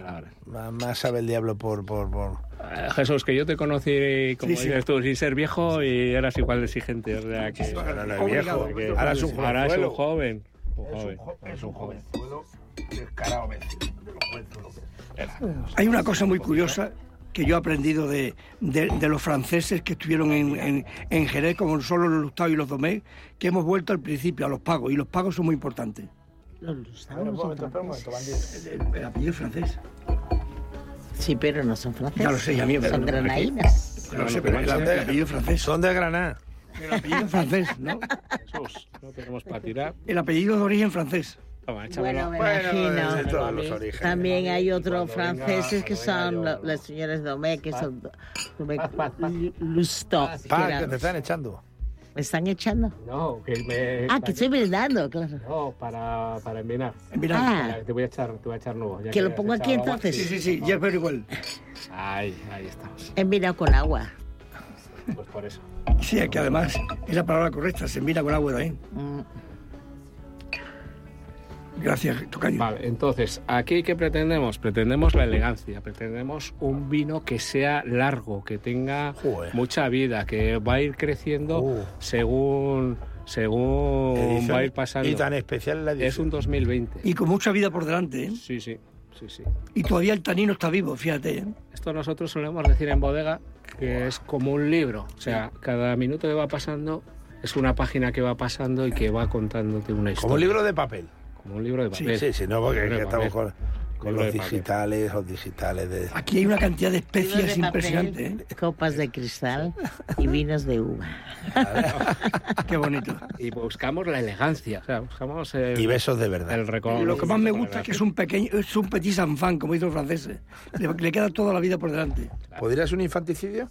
Podría ser como las angulas y el cochinillo y, y- y el cordero de chal. Nos gustan los infanticidios en España, ¿eh? a nivel gastronómico incluso. Es un vino de guarda, ¿eh? absolutamente. Totalmente. Bueno, cuenta- cuéntanos, eh, ahora que nos escuchan millones de personas, Y, y es verdad. eh, de todo el mundo, temas comerciales, precios, eh, cuestio- cuestiones que nos pueden interesar para los oyentes. Vamos a Bueno, ver. Por ejemplo, el, el- el vino de municipio. El vino del Milbus. municipio eh, se puede adquirir sobre 14.50 en, en cualquier vinoteca, incluso en la tienda de bodega, llamando a la bodega, no hay ningún problema. Barato. Barro distribuidor. Crianza. El crianza está sobre los 19 euros. Es que a mí todo el vino me parece barato. 19 euros. Y en la edición especial está sobre los 25 euros. El regalo. Que Es regalo. Solo hacemos, solo hacemos un máximo de 7.000 botellas. ¿Cuándo, ¿Cuándo podríamos, querido Jesús Ortega y Flores y, Y- y la y- y la gran dama hermana pequeña, Pacivison, cuándo tenemos que hacer ver a la gente, al consumidor normal, lo barato que son los vinos? Los vinos, sobre porque todo- a mí es que me parece muy barato una botella de vino. Vamos a una ver, botella de vino con toda la trazabilidad, con todo el esfuerzo. Pero que, claro, y siempre además con el punto. Lo hemos dicho Claro. mil veces, parecemos unos tópicos. Comparados con otro tipo de consumos como los destilados. Pero además, Andrés, y te ¿Cómo podemos decir esto? Oiga, pero si es que es que esta edición especial, Claro. por eso 25 euros, es que para llevarse... Si además te digo todas. que luego elaboramos en Claro. bocois de 500 litros, eh, Claro, es que las la tapas, gente dice, pero eh, bueno, vete, vete sumando Vete costes, sumando, vete costes sumando. e ilusiones y tiempo. Y el tiempo. Claro. Y los inmovilizados. Y las cosas. Pero el que- tiempo, tenemos los bodegueros, tenemos, o los enólogos tenemos un problema y es que no lo valoramos porque estamos disfrutando. Pero está ahí, entonces al estar disfrutando, dices, no, Claro, a veces es que son la- el, el trabajo y por eso creo que ha subido tanto el nivel del vino español, es por la bendita locura de tantos enólogos Claro. que, que habéis pegado un, un- una- nivel de excelencia, de rigor técnico y sobre todo de compromiso, ¿no? Es que el compromiso es muy importante, el es estar detrás y el, y el respetar lo que tienes entre manos, la uva, el trabajo de más personas que hay fuera, eh, es que para mí es todo, para mí es todo. Es decir, yo no entiendo, no entiendo mi trabajo en la bodega si no he respetado, si no soy capaz de respetar el trabajo del viticultor. Entonces hay algo ahí que me fallaría y me, y me rasparía. ¿Cu- ¿Cuántas botellas elaboráis en total? Cuéntanos por parte. Aproximadamente nosotros de, en total elaboraremos unas 700.000 botellas. Ah, son unas cuantas, Entre ¿eh? eso. De la Por- edición especial elaboramos unas 6.000. Del Milbus Crianza estamos en las 13.000 y del municipio 13.000. El resto son de, de la gama Fuenconcejo. Y bueno, y te- hay un blanco también, ¿no? ¿Tengo entendido o no? Tengo un blanco de albillo que hemos hecho dos barricas, una en roble francés. Que lo vas, a, lo vas a traer otro día, me imagino, ¿no? ¿Eh? Lo vas a traer otro día. Eso está hecho, eso está hecho, vale, eso está vale. hecho. Es- ahora mismo está en botellero y está, y está, y está creciendo. Entonces, eh, vosotros me decís cuándo queréis que la catemos y la catamos. O sea, eso no hay ningún problema. Y es un albillo que para mí es complicado. ¿Qué tipo de albillo tenéis allí? Mayor. Ahí tenemos mayor. Mayor, ¿no? Mayor, la, Mayor. la re- reales del centro de... Ya, ya, ya. De Gredos. Pero bueno, hay de todo. Y, es- y de Madrid, de la propia municipio de Madrid. Gredos y Madrid. Había el albillo real, dicen que estaba plantado en la lo que es la castellana. Hay albillo Sí. real, No la, nada. actual castellana. No me extraña. Donde está el campo del otro equipo de la ciudad, ese que está más a- Mm, ¿Qué el. El Real Madrid. Claro. ¿Cómo se está el, quedando otro equipo no, el otro equipo que no es el Rayo. El otro equipo que casi no existe ya. Pues es un, es el de los árbitros, el de los árbitros. Es un albillo muy especial porque es un albillo igual de largo recorrido, igual que la edición especial. Es decir, necesita tiempo para que saque su nariz. Mucho batoraje, hará batoraje, ¿no? Sí, Me imagino. Sí, sí. Le hemos Batonaje. dado, le hemos dado apro- aproximadamente nueve meses de batonás. ¿Días? Sobre días. Lía fina. Lía fina, supuesto, por supuesto. Y aquí hemos hecho, hemos intentado una parte de una de las barricas que fermentase con levadura autóctona. Qué bueno. ¿Y lo hace 50-50 o, o todo en barrica? Pregunto. No, todo en barrica. Barrica ya. Oye, eso estoy deseando. Con yo. la- Y no le quita, el- Estoy no le desa- quita el, carácter. Yo estoy deseando probarlo. ¿Y cómo, Eh, ponerle fecha. ¿y cómo se llama? Ponemos ¿Y se llama- fecha y se llama Milbus, que- Milbus vamos a llamar Mater de Milbus. la gran dama en Mater. su coche. Mater de Milbus. Anda, madre del Milano. Sí, sí. La madre Sí, del sí. Milano. Y va a ir una presentación también muy, muy distinta, muy especial. Siempre con- teníais, no teníais ya esas eh, cepas de albillo, porque son muy antiguos, la- porque la- siempre las- se ha utilizado cepas- albillo por ahí, ha habido muchos. Tenemos eh, viñedo por encima, por encima de los años 40. Ya, pero hasta, Pero hace eh, poco no se autorizaron en la ribera. Se ¿no? mezclaba con los... Con Sí, los Se, se- se ver, echaba más ponía, se un poco. Se echaba- Y en La Rioja la ves a toda la vida. es, se reciente, ¿no? La se autorización del albillo en Ribera, ¿no? Se ponía, sí, sí, se utilizaba en Rioja con... también. Se utilizaba con los tintos. Tener en cuenta que siempre ha sido los, los claretes o los rosados de Ribera y primero porque los lagares estaban alrededor de las bodegas antiguas que se donde se bajaba a fermentar, con lo cual no había maceración. Pero también era importante para la acidez el, el- la variedad blanca albero. el albrillo blanco para decir sí. Sí. Bueno, pues no te vayas si no quieres. ¿eh? Efectivamente, vamos a seguir ahora con Pues la, vamos la a gran dama. Porque ahora viene la gran dama y ahora que nos dé a probar su vino. Vamos, vamos a pegar un saltito. Pues no Va- sé, va- yo no me va- atrevo va- va porque-. Espérate, que va, va a ponerte tu sintonía, ¿no? Sí, pero no me atrevo yo a que... Venga ya, Eh, vamos a poner la eres- sintonía. Pon la sintonía de la gran dama. valiente y no, no, poco mío, A ver, poco mío. a ver la sintonía de la gran dama. Que escuche ya. La gran-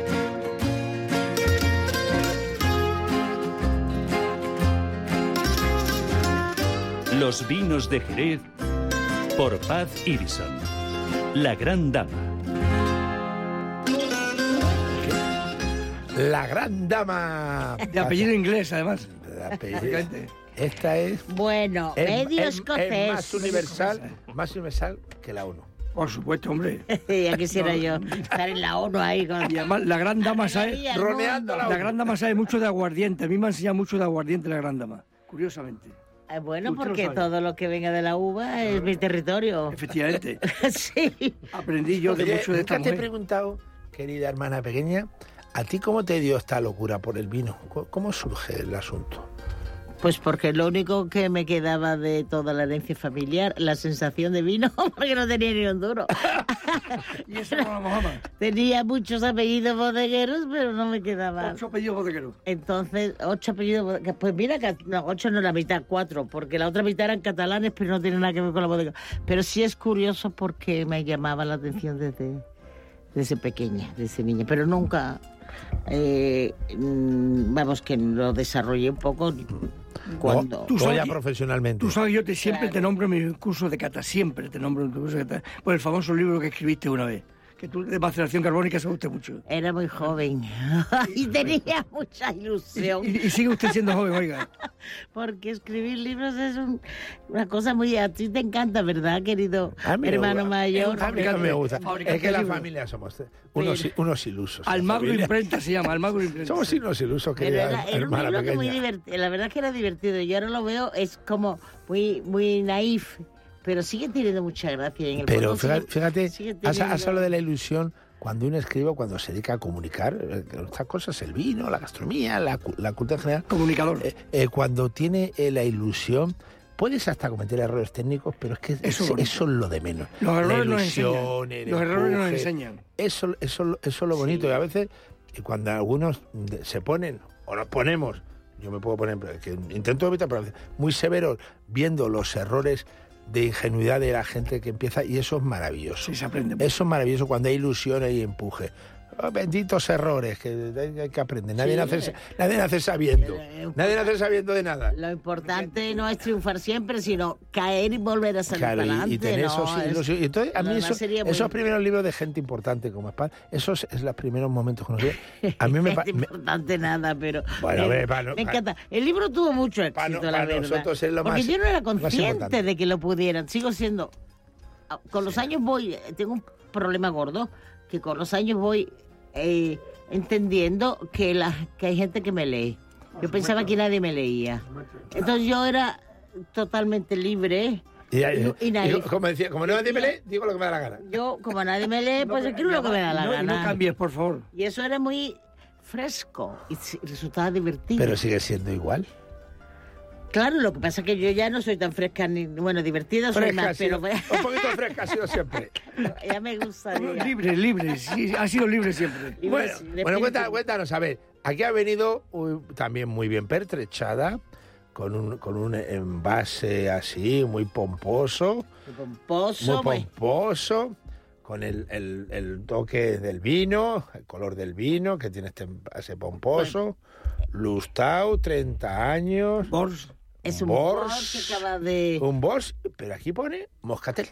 Sí, es moscatel. Eh, de- va- pasamos de, de, de la... Moscatel en los Jereles. Moscatel en los Jereles. Antiguo- antiguísimo, como dice mi pueblo. que tiene que hay, que hay poco y además es curioso porque se- acaba de salir, bueno, no acaba de salir el moscatel, lógicamente, como os podéis imaginar, acaba de salir al mercado. Estos son cuatro botas que hay. Son, son cuatro que tiene en la casa Gustavo. cuatro botas que eran anterior a la comp lo tenía, o sea, el Grupo Caballero los- lo tenía Lustau antes de que fuera comprado por el Grupo Caballero. Y curiosamente el Grupo Caballero es, es de Chipiona el, el origen. Y el Moscatel es de Ale- Alejandría, porque el O sea, el, origen de, de los caballeros son chipioneros. Sí, Bueno, son gallegos, cabaleiros. Caballero. Eh, eh, ahora, eh, gallegos que vinieron, pues como mi familia vino de Irlanda Pero, o pero, de varios estamos hablando de, de- de finales del 19. Estamos hablando de 1830. Incluso antes. Bueno, sí. No, los, creo que- caballe- los caballeros vienen tan. tan- Caballero yo tan creo que llega, que, que puse, eh, 1830, creo. Ahora mismo no me sé el origen de Caballero, pero es, es que yo, ese grupo que es de origen de Chipiona, pero de origen gallego, tenían, como sabéis, en Luis Chipiona... Caballero tenía- tenía muy poquito de gallego, que engloriaste. ¿eh? De, de- Luis Caballero, mi amigo, ese no tenía nada de gallego. Pero, bueno, pero era como...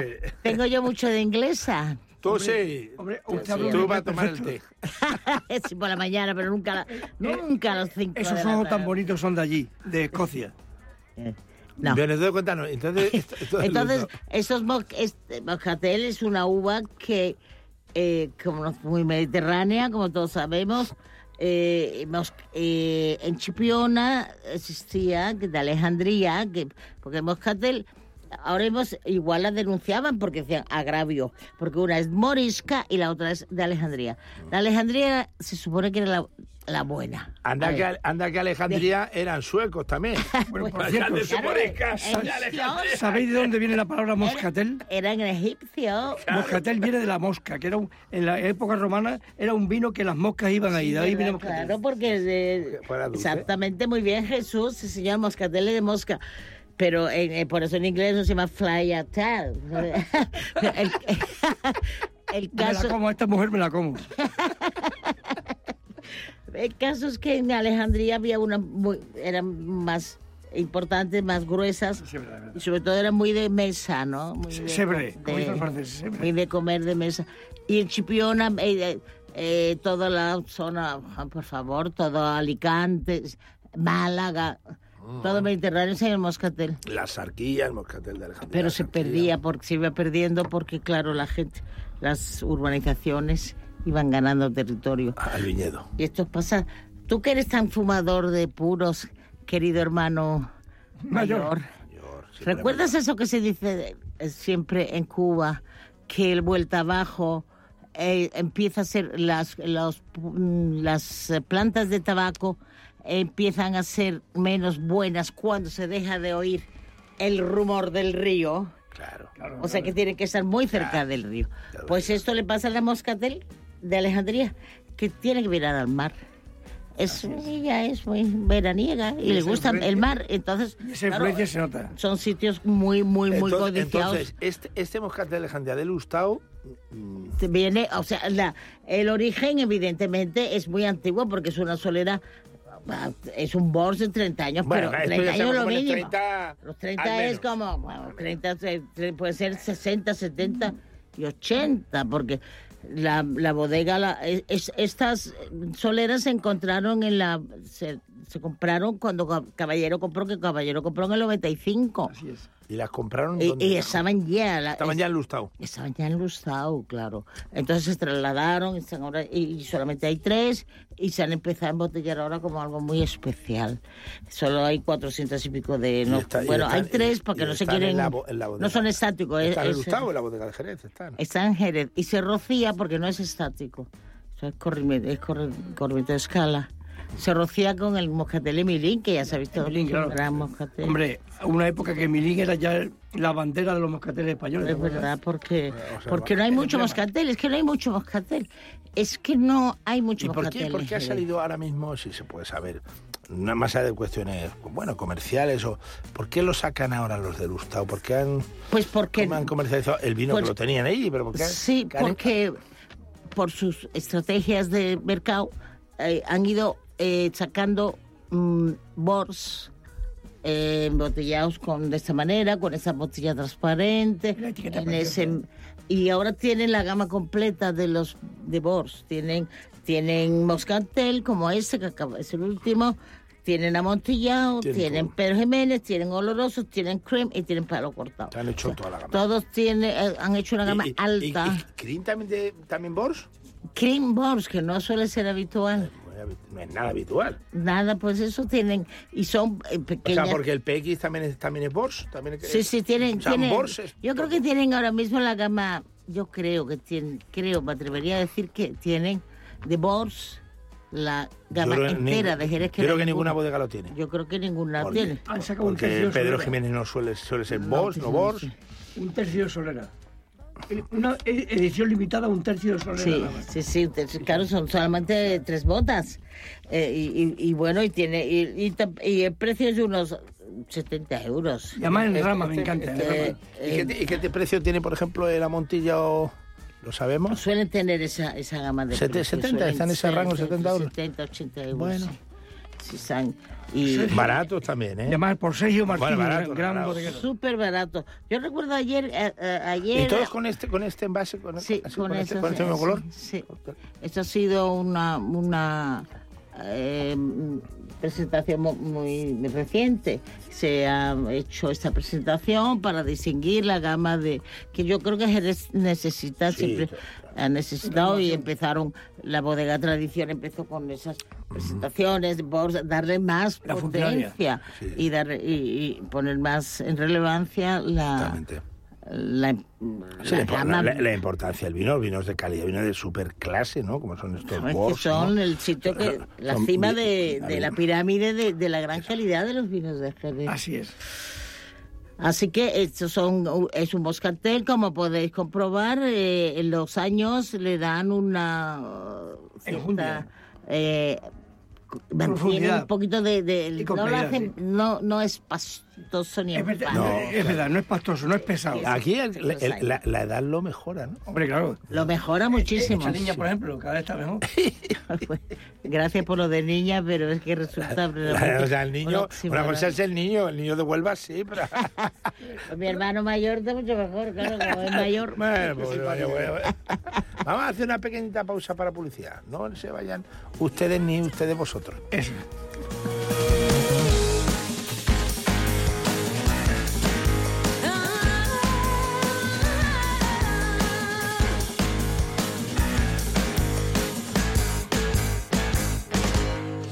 El gato gourmet. Sintonizan Radio Intereconomía. ¿Te han encargado organizar una reunión de trabajo y no sabes por dónde empezar? No lo dudes. rafaelhoteles.com. Hoteles modernos, bien situados, con aparcamiento y salones con luz natural, además de un servicio especializado en la organización de cualquier tipo de evento. Llama al 902 100 015 o consulta rafaelhoteles.com.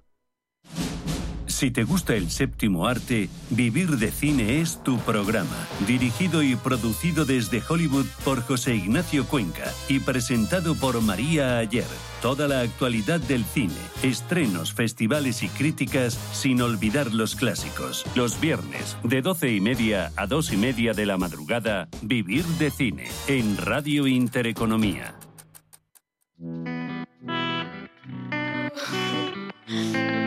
El gato gourmet con Andrés Sánchez Magro. Tú quieres paseitos por Madrid, eso ya lo vi, eso ya lo vi. Cuando te enseño algo dices yo ya estuve aquí, eso ya lo vi, eso ya lo vi. Me hablas de personas que yo no conozco, siempre estás volviendo de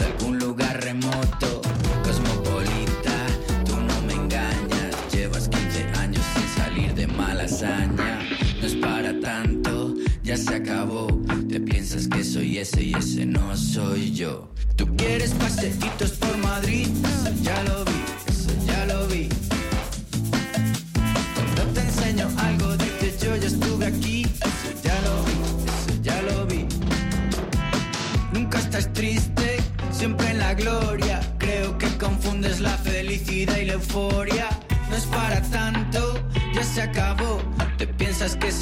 Y ese no soy yo. Vaya música que nos pone Candilejas y este Carlangas. Carlangas, esos pasitos por Madrid. Y el que está dando unos pasitos por Madrid y le está dando mucho resultado es. Pero vaya bandido que estamos. en- Pero bueno, Jesús Perdón usted, perdón usted. eres más insumiso que yo. Ya decí- decí. Ya decí. Y es difícil. Ya no me obedezco ni a mí mismo.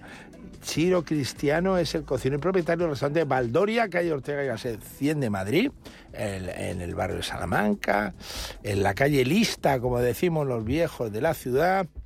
En Ortega y Gasset, eh, pues ha abierto un restaurante italiano que en un año y pico, año escasito de vida, pues ha logrado el puesto 64 del mundo en el ranking 50 Top Pizza World, el cuarto de España y el segundo de Madrid, entre otras cosas. Chiro, ¿qué tal? Buenas noches, buenas noches, ¿cómo estás, amigo? Buenas noches. Hola, buonanotte a todos. Y lo hemos dicho, lo hemos dicho la última cosa. Mejor apertura del año, mejor new entry por el año 2023. Pero bueno, pero bueno, por pero bueno. el 54 Top Pizza. ¿Y tú te, tú te esperabas esto en tan poco tiempo?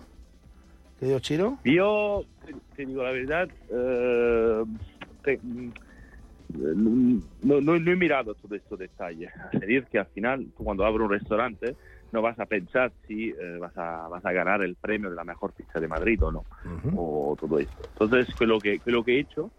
Eh, he- ha sido de, de, de intentar de crear un equipo muy fuerte, que es el equipo que tengo al día de hoy, sigue, sigue, que sigue en Valdoria, Bruno el jefe, Simone, Manuel en sala, Borja, Roberto de pizzería, y todo este equipo me dicho, oh, chicos, somos un equipo que tenemos varios años de experiencia, me dicho, hacemos un restaurante de verdad. Y hacemos un restaurante italiano, para nosotros nos gusta ir con nuestra pareja, con nuestro hijo, con nuestros amigos. Y le hemos hecho y así ha nacido Valdoria. Y, después trabaja, trabaja, trabaja y te viene el 50 Top Pizza te dice, oye, es, el eh, décimo, es la décima tercera mejor pizzería de Europa. Tú estás, evidentemente, estás muy agradecido por todo esto y te encanta porque te motiva para hacer siempre mejor, siempre mejor, pero si levanta la cabeza y tu restaurante está lleno, es que algo de bien lo estás haciendo. y lo, y los primer premios, el primer premios son los clientes del barrio que vienen y vienen y vienen varias veces. Y esto es lo, esto es esto, más de esto, porque ganar premio, premio, no tener que, que- que- que este- que haya, que haya parroquia. Eh, además, eh, con un ambiente napolitano. Eh, ¿Pero tú eres napolitano, Ciro? ¿Tú eres Yo soy napolitano, sí, claro, 100%. Napolitano. Y se nota, ¿no? Restaurante bueno. tiene ese ambiente napolitano. Y luego es, ha, ha dicho e- esa idea de que sea casa un poco como tienen que ser los restaurantes, para, para cualquier ocasión. Va la familia, va de ligue, vas a disfrutar eh, la música en directo. Tú vienes un día en Valdoria, eh, dime, como comida, como noche, y nos está pasando mucho a la comida en este momento. Estamos, como la gente le encanta. No obstante, es, un, es una idea que es un, nace como un restaurante de noche. Es un viaje a Nápoles, que lo que hemos querido hacer es un viaje a Procida, que es una isla del, del Golfo de Nápoles, eh, sin salir de la M30. Ese es un poco nuestro nuestra nuestro moto, lo que, que, que le pedimos siempre. Es un poco entra dentro y es, se traslada a- con los colores que hay en Valdoria, ahí va, es a, a esta, a esta, a esta, a esta isla, y de repente, mientras estás cenando, estás un poco en esta fiesta de pueblo, esta jarana, eh, abre el balcón y empiezan a tocar música en directo. Y eso es un poco Valdoria. Todos los- todas las noches, de lunes a domingo, eh, hay música en directo. Y nonostante le hemos creado así, de comida funciona muy bien, porque tiene un esquinazo en Ortega y Gasset y eh, todo ventanal, hay como 40 metros lineales de ventanas y entra mucha luz natural y a la gente la comida le encanta. Entonces ahora nos está pasando que la comida tiene la mesa de... eh, de, eh, de, eh, de las de las amigas mayores del barrio que están ahí y están están están charlando entre ellas la, la mesa de trabajadores que trabajan en la oficina justo ahí al lado la mesa otra mesa que es una que tienes a dos businessmen que, que quieren cambiar del pescador y quieren una, pizza algo chulo un poco un poco italiano y en, en la misma comida tiene casi toda la, la representación social. La abuela con su nieta porque están, eh, están de fiesta porque es el cumpleaños de la peque y así. Y esto es lo que nos encanta. No queramos hacer, no queramos hacer un restaurante elitista, queremos hacer un restaurante que todo el mundo podría venir. Y creo que está bastante conseguido esto. Eh, cuéntanos, eh, hemos hablado de las pizzas, hay mm, pues al menos siete, ¿no? Que, que, ten- que tengamos eh, y cambiamos la carta cada, cada temporada. Hacemos, hacemos, hacemos la elección de tener solo productos de temporada y vamos vamos cambiando. Porque una una una de la de la de, la, del- de las pizzas que, que está más vendida en este momento es la pizza con la calabaza, pero ahora la vamos a quitar del menú porque no, no se acaba se acaba la temporada. Pero va a volver la pizza que el año pasado teníamos, teníamos con espárragos que funcionaba muy bien. Eso es, un- es, es algo bastante valorizante. La, y la receta van, van cambiando y según de, de uno de la temporada, como acabo de decir, y dos de, también de la, de, la, de, lo- de la receta. Intentamos de divertirnos, divertirnos en cocina y hacer una cocina auténtica, pero que tiene este guiño un poco que, que no, no es aburrida, no es el solo, el auténtico 100% como se hacía hace 100 años. Bueno, cuéntanos la, darle- la- la- pasta, querido Ciro, la pasta también es otro otro otro tinglado y otra otra calcula fiesta, ¿no? Hay una con fiesta, todo- la pasta, sobre todo con la pasta con fresca, todo, ¿no? con todo lo que he contado, que lo que vendo más es pasta. Que a la gente, a los españoles, le encanta la pasta. Yo eh, lo, lo- lo digo, lo digo mucho a los españoles, le encanta la pizza, le encanta la cocina italiana a los españoles. Porque yo creo que la cocina italiana y la española son muy, son dos cocinas de producto. Y cuando tienes un buen producto en la mesa, que está uno trabajando, puede ser una ensalada de tomate, otro trabajando de otra manera, así, los españoles lo ven. Entonces le gusta, le gusta bastante, le gusta bastante. La pasta fresca en Valdoria es, eh, tenemos una pasta que es la pasta más vendida, que tienes que probarla porque es un- está muy, muy, muy buena. Es la cacho y tartufo. Sería bueno. una receta típica romana de cacho y pepe, espagueti, pecorino ¿no? y pimienta. Unos espagueti, ¿no? Hemos quitado la pimienta y hemos añadido trufa y te viene mantecada, cocinada un poco al final en la rueda de queso directamente delante del, del comensal y de verdad está, está muy, muy, muy bueno. Y eh, los entrantes también, tenemos un- algunos entrantes muy auténticos napolitanos, pero con, un, con, un, con una revisitación de la técnica española. Por decirte, hacemos unas croquetas de, de parmigiana a la melanzana, que la berenjena a la parmigiana es una receta típica napolitana, uh, es un, como un gratán de berenjena y mozzarella y tomate y albahaca. Eh, solo que hemos hecho, lo hemos hecho en formato croqueta para que lo- los españoles eh, eh, pudiesen eh, apreciar, digamos, pudiesen apreciar un plato muy típico napolitano, pero con, con- con un formato muy clásico español, como es el de la croqueta. Querido Ciro Cristiano, eh, cocinero propietario del Valdoria, eh, pues la mejor entrada, premios de la pizza, la pasta, Calle Ortega Gasset, lista número 100 de Madrid, barrio Salamanca, para el que no, no sea de esta ciudad. Y en fin, enhorabuena, pues si en este año has logrado sobre todo llenar eh, con todo tipo de públicos, con todo tipo de aciertos, con estas críticas, pues lo que venga tiene que ser totalmente divertido y feliz. Un abrazo y enhorabuena. Muchísimas gracias. Os esperamos pronto en Valdoria. Ahí estaremos en. Valdoria. Hasta pronto, amigo. Te espero. Gracias. Los baúles de la Piquer. Con Diego Soprano.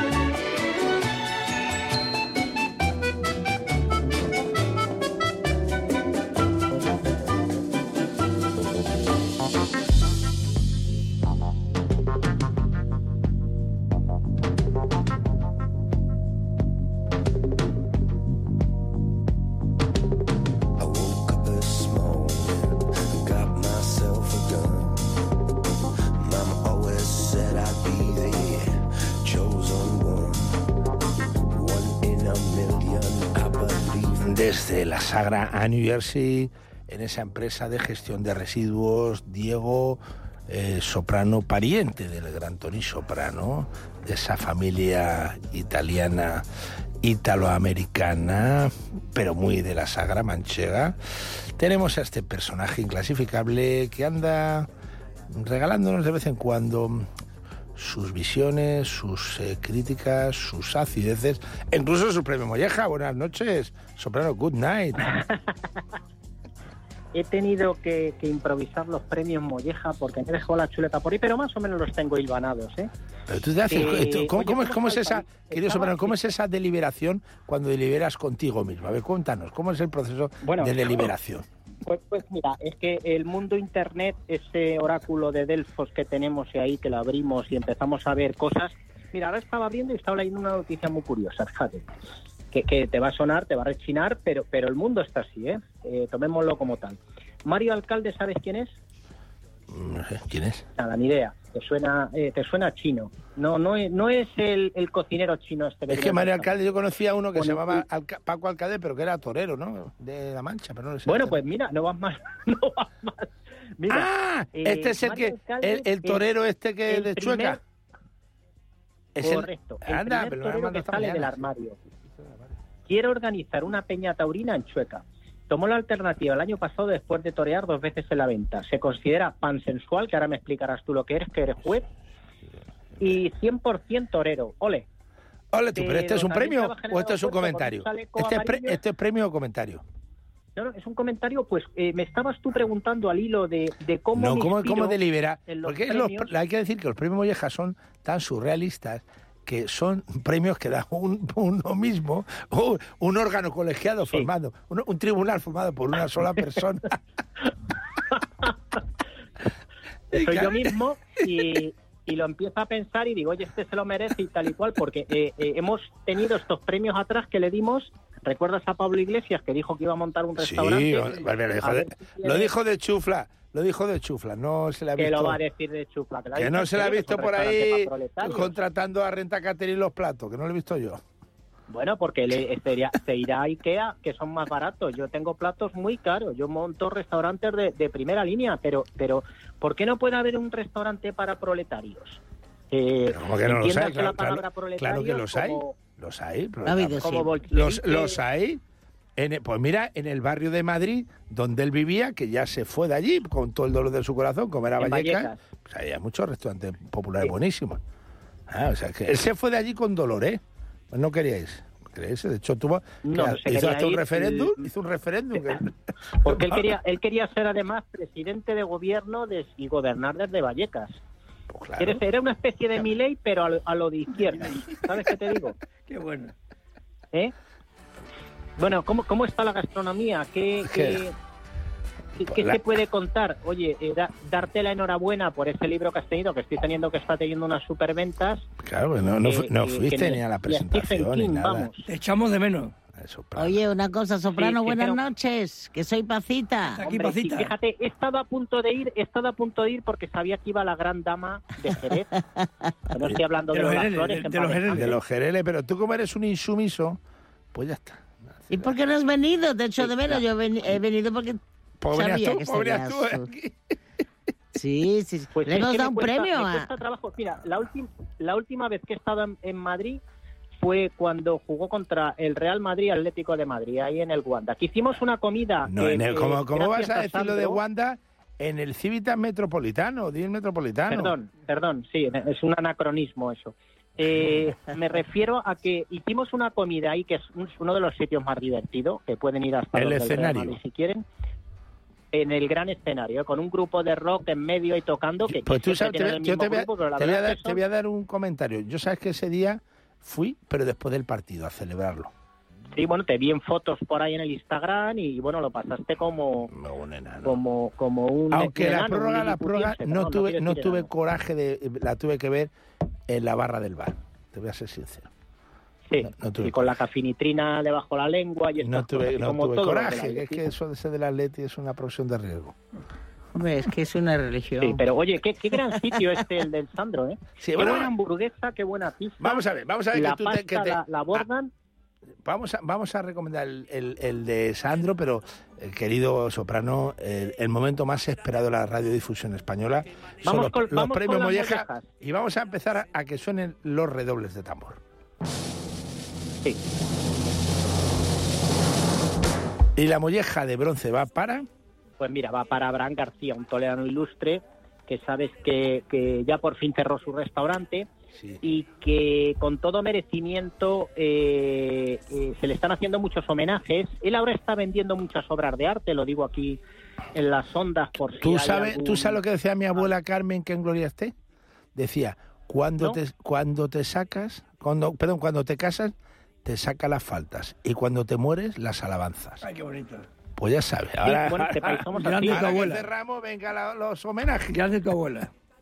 Es un país Cervantes murió, Cervantes murió sin gloria, Sí, no pues, sabía eso, tío. y, y, y Colón también le pasó algo parecido, no sabía ni que había descubierto Bueno, pues América. venga, la, molleja de, de bronce para el gran y merecidísimo Abraham Abraham García. García. no se lo pierdan y visiten su restaurante que tiene muchas obras de arte, pintores buenos, Que las está- tiene la- unos, unos las está platos que son sombreros de Sí, sí, porcelana pero lo ha vendido casi y, todo. y un gran Venga. cocinero de Toledo, Venga. Abraham García. Venga, Eh, así es. eh, Vamos, a, vamos a, a por el redoble de tambor de la molleja venga. de, de- Venga, ca- candi- candilera. molleja de plata que va para Pues mira, se la vamos a dar a, Ju- al Juliette Binoche. Eh, por una el actriz, Festín una de actriz. Amor y Gastronomía. Sí, sí, sí, sí. Y vamos a recomendar una peli, no sé si habéis hablado de ella aquí, que se titula A Fuego Lento. Ah, ¿eh? sí. Un Genial. festín de amor y gastronomía de Juliette Binoche en los fogones, eh, eh, representando a lo, lo que es Francia, eh, esa grandeur que tienen, que, pero no, que- que pero no es actual. ¿no? Le encantará tiempo, Rollo. a fuego lento ya No, este- tiempo. se estrenó en diciembre, pero ahora en las plataformas han Ah, en empezado a poner, diciembre. creo. Pues yo que se sabe lo que ocurre Sí, con en algunas, algunas se- Todavía películas. se puede ver. Perdona, Soprano, es que con algunas películas de gastronomía, yo ahora voy a ser un poquito heterodoso como tú. A veces que son un poco parecidas. Y dices, ¿te la he visto yo ya? También pasa con las otras Bueno, que no son de la gastronomía. gastronomía, pero, pero que tiene algunas que No, ya- pero El esta- fondo es el mismo, Fíjate, como la cocina. yo me, me interesé por ella, yo no la he visto, ¿eh? voy a ser honrado y honesto. y Ah, no por eso, la a ver, visto, pero uno- a capa y espada lo que acabo de decir yo, dices, no lo he visto. Bueno, pero, pero la me la ver, yo imagino. prometo, yo pro- prometo que la voy a ver y, y igual que estoy viendo ahora una serie que os va a encantar y la recomiendo para todo el mundo, que es una serie, han echado dos capítulos y, y, y va con el rollo de la gastronomía, yo voy a decir, ¿por qué? se- Y con el rollo de la gastronomía, un rollo muy de Toledo de por aquí, yo tengo un montón de amigos que son galgueros. Nada, yo de la serie gastronomía, yo, yo he visto un capítulo el otro día porque hacen galletas, por eso lo de la gastronomía, bandido. Oye, oye, oye. Cuéntame lo de la- una Son empresa gal- fabricantes de galletas, los de la empresa esa familiar. una empresa familiar Los Somarriba, especializada en lo de los bollería, galgos, chocolates y, alim- y alimentación infantil. Y se llama y es el grupo Galgo. Oye, pero fíjate, hay un tema ahí, hay un tema Yo lo vi- la verdad es que es, eh, vi un- un- to- no todo el primer capítulo así rápido, pero hay, hay temas interesantes porque hablan del tema de la ley del azúcar, hablan de una ley del azúcar, y de una Sí, historia de tocan temas prohibición. muy actuales. Que eso creo que puede ser que- para que- reflexionar, ¿no? Que se, so- se soborna dulce, a, a- A los inspectores de sanidad, a los ¿no? biólogos, se, so- se soborna a los a los científicos. Pues ¿Y ¿Cómo para te que gusta todo el que- tema, que, el bueno, tema que- truculento, soprano? Es que por eso, venga, No, vamos, con, que la, vamos con la molleja. apasionante, venga, que. Candileja, ¿qué es que te que gusta todo lo que truculento? no se lo pierda la gente, por favor, la Venga, vamos, a, vamos con la molleja de, de, de- de oro.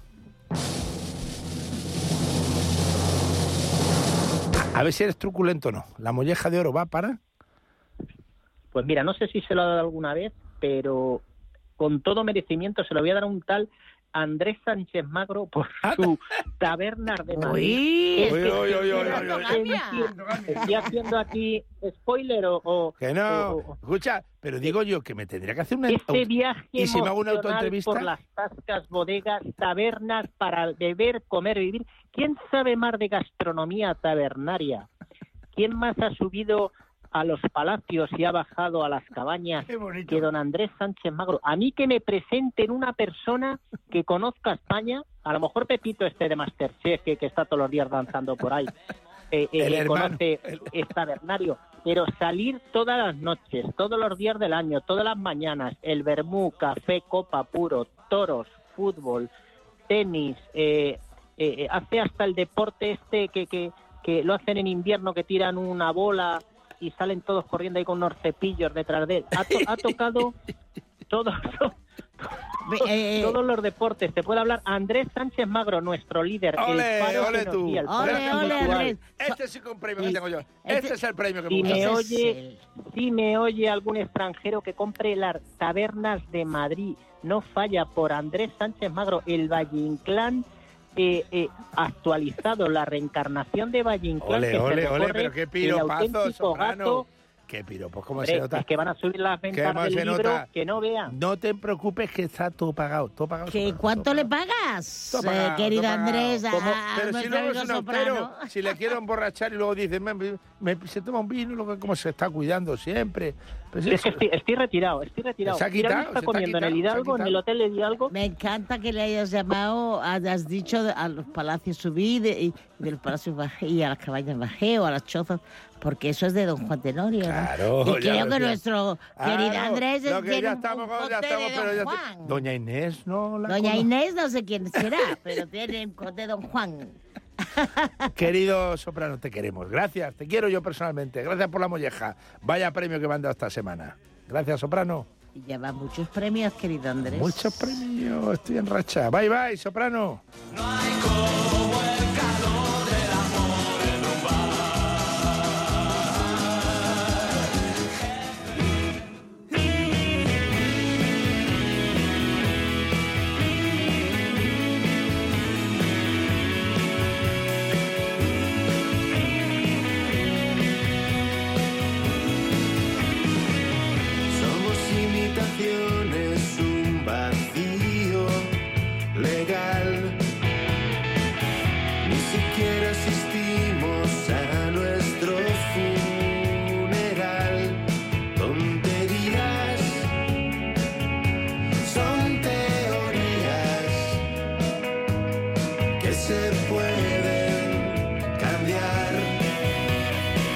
Nos marchamos en Gato Gourmet. Hemos tenido eh, la gran suerte que ha venido Jesús Ortega, de, director alienólogo de bodegas Milbus de la Ribera del Duero. Pura tipicidad, puro terruño, pura expresión de ese lugar tan maravilloso.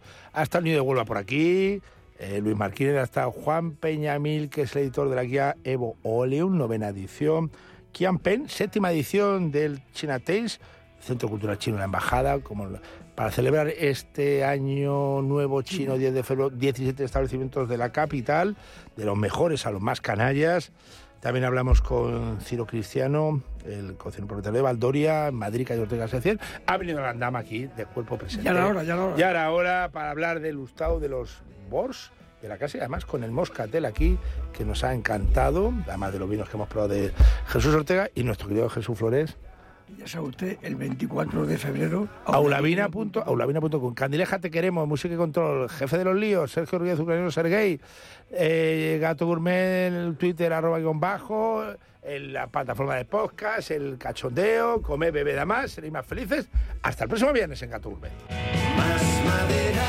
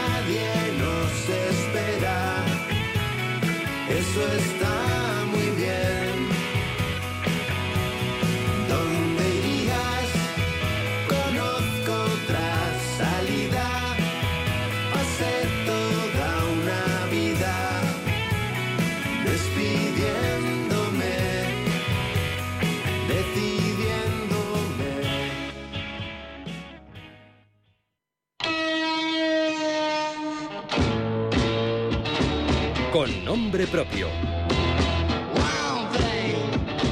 The Frogs fueron un conjunto de los 60 con un repertorio de canciones bastante agresivas para la época, algo así como las primeras bases del punk. Sin embargo, son recordados por un puñado de canciones más melódicas como With a Girl Like You o Love Is All Around, aunque queda constancia de estos ritmos contundentes y garajeros que también tuvieron su eco con este Wild Thing, un pegadizo riff que les llegaría al primer puesto de las listas americanas a base del mejor rock de garaje. Desde entonces, no ha cesado el número de versiones como la mítica que dedicó Jimi Hendrix en el Festival de Monterrey de 1969.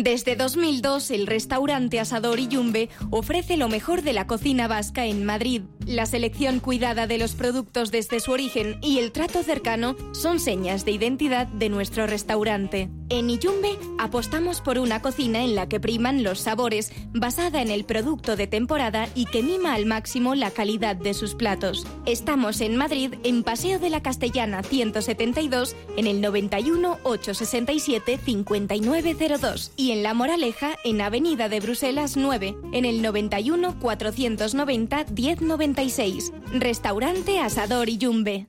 El riesgo de pobreza y exclusión social afecta a uno de cada tres menores en España. En la Fundación La Caixa facilitamos metodologías y recursos a más de 400 entidades sociales para dar oportunidades a quienes más lo necesitan y que puedan desarrollar todo su potencial. Solo es progreso si progresamos todos. Fundación La Caixa. Radio Intereconomía. El Banco Central Europeo es el Banco Central de los 19 países de la Unión Europea que han adoptado el euro como moneda. Su sede central está en la ciudad alemana de Frankfurt. Su objetivo es la estabilidad de precios en la zona euro definida por el Consejo de Gobierno del BCE como una inflación cercana pero inferior al 2%. A diferencia de otros organismos como la Reserva Federal de Estados Unidos, el Banco Central Europeo no tiene objetivos tales como el crecimiento económico o el pleno empleo en la zona euro. Desde noviembre de 2019, su presidenta es la francesa Christine Lagarde, exdirectora gerente del Fondo Monetario Internacional. Su antecesor en el cargo, Mario Draghi, pasará a la historia como el salvador del euro, el único presidente del organismo que nunca subió los tipos de interés en la zona euro.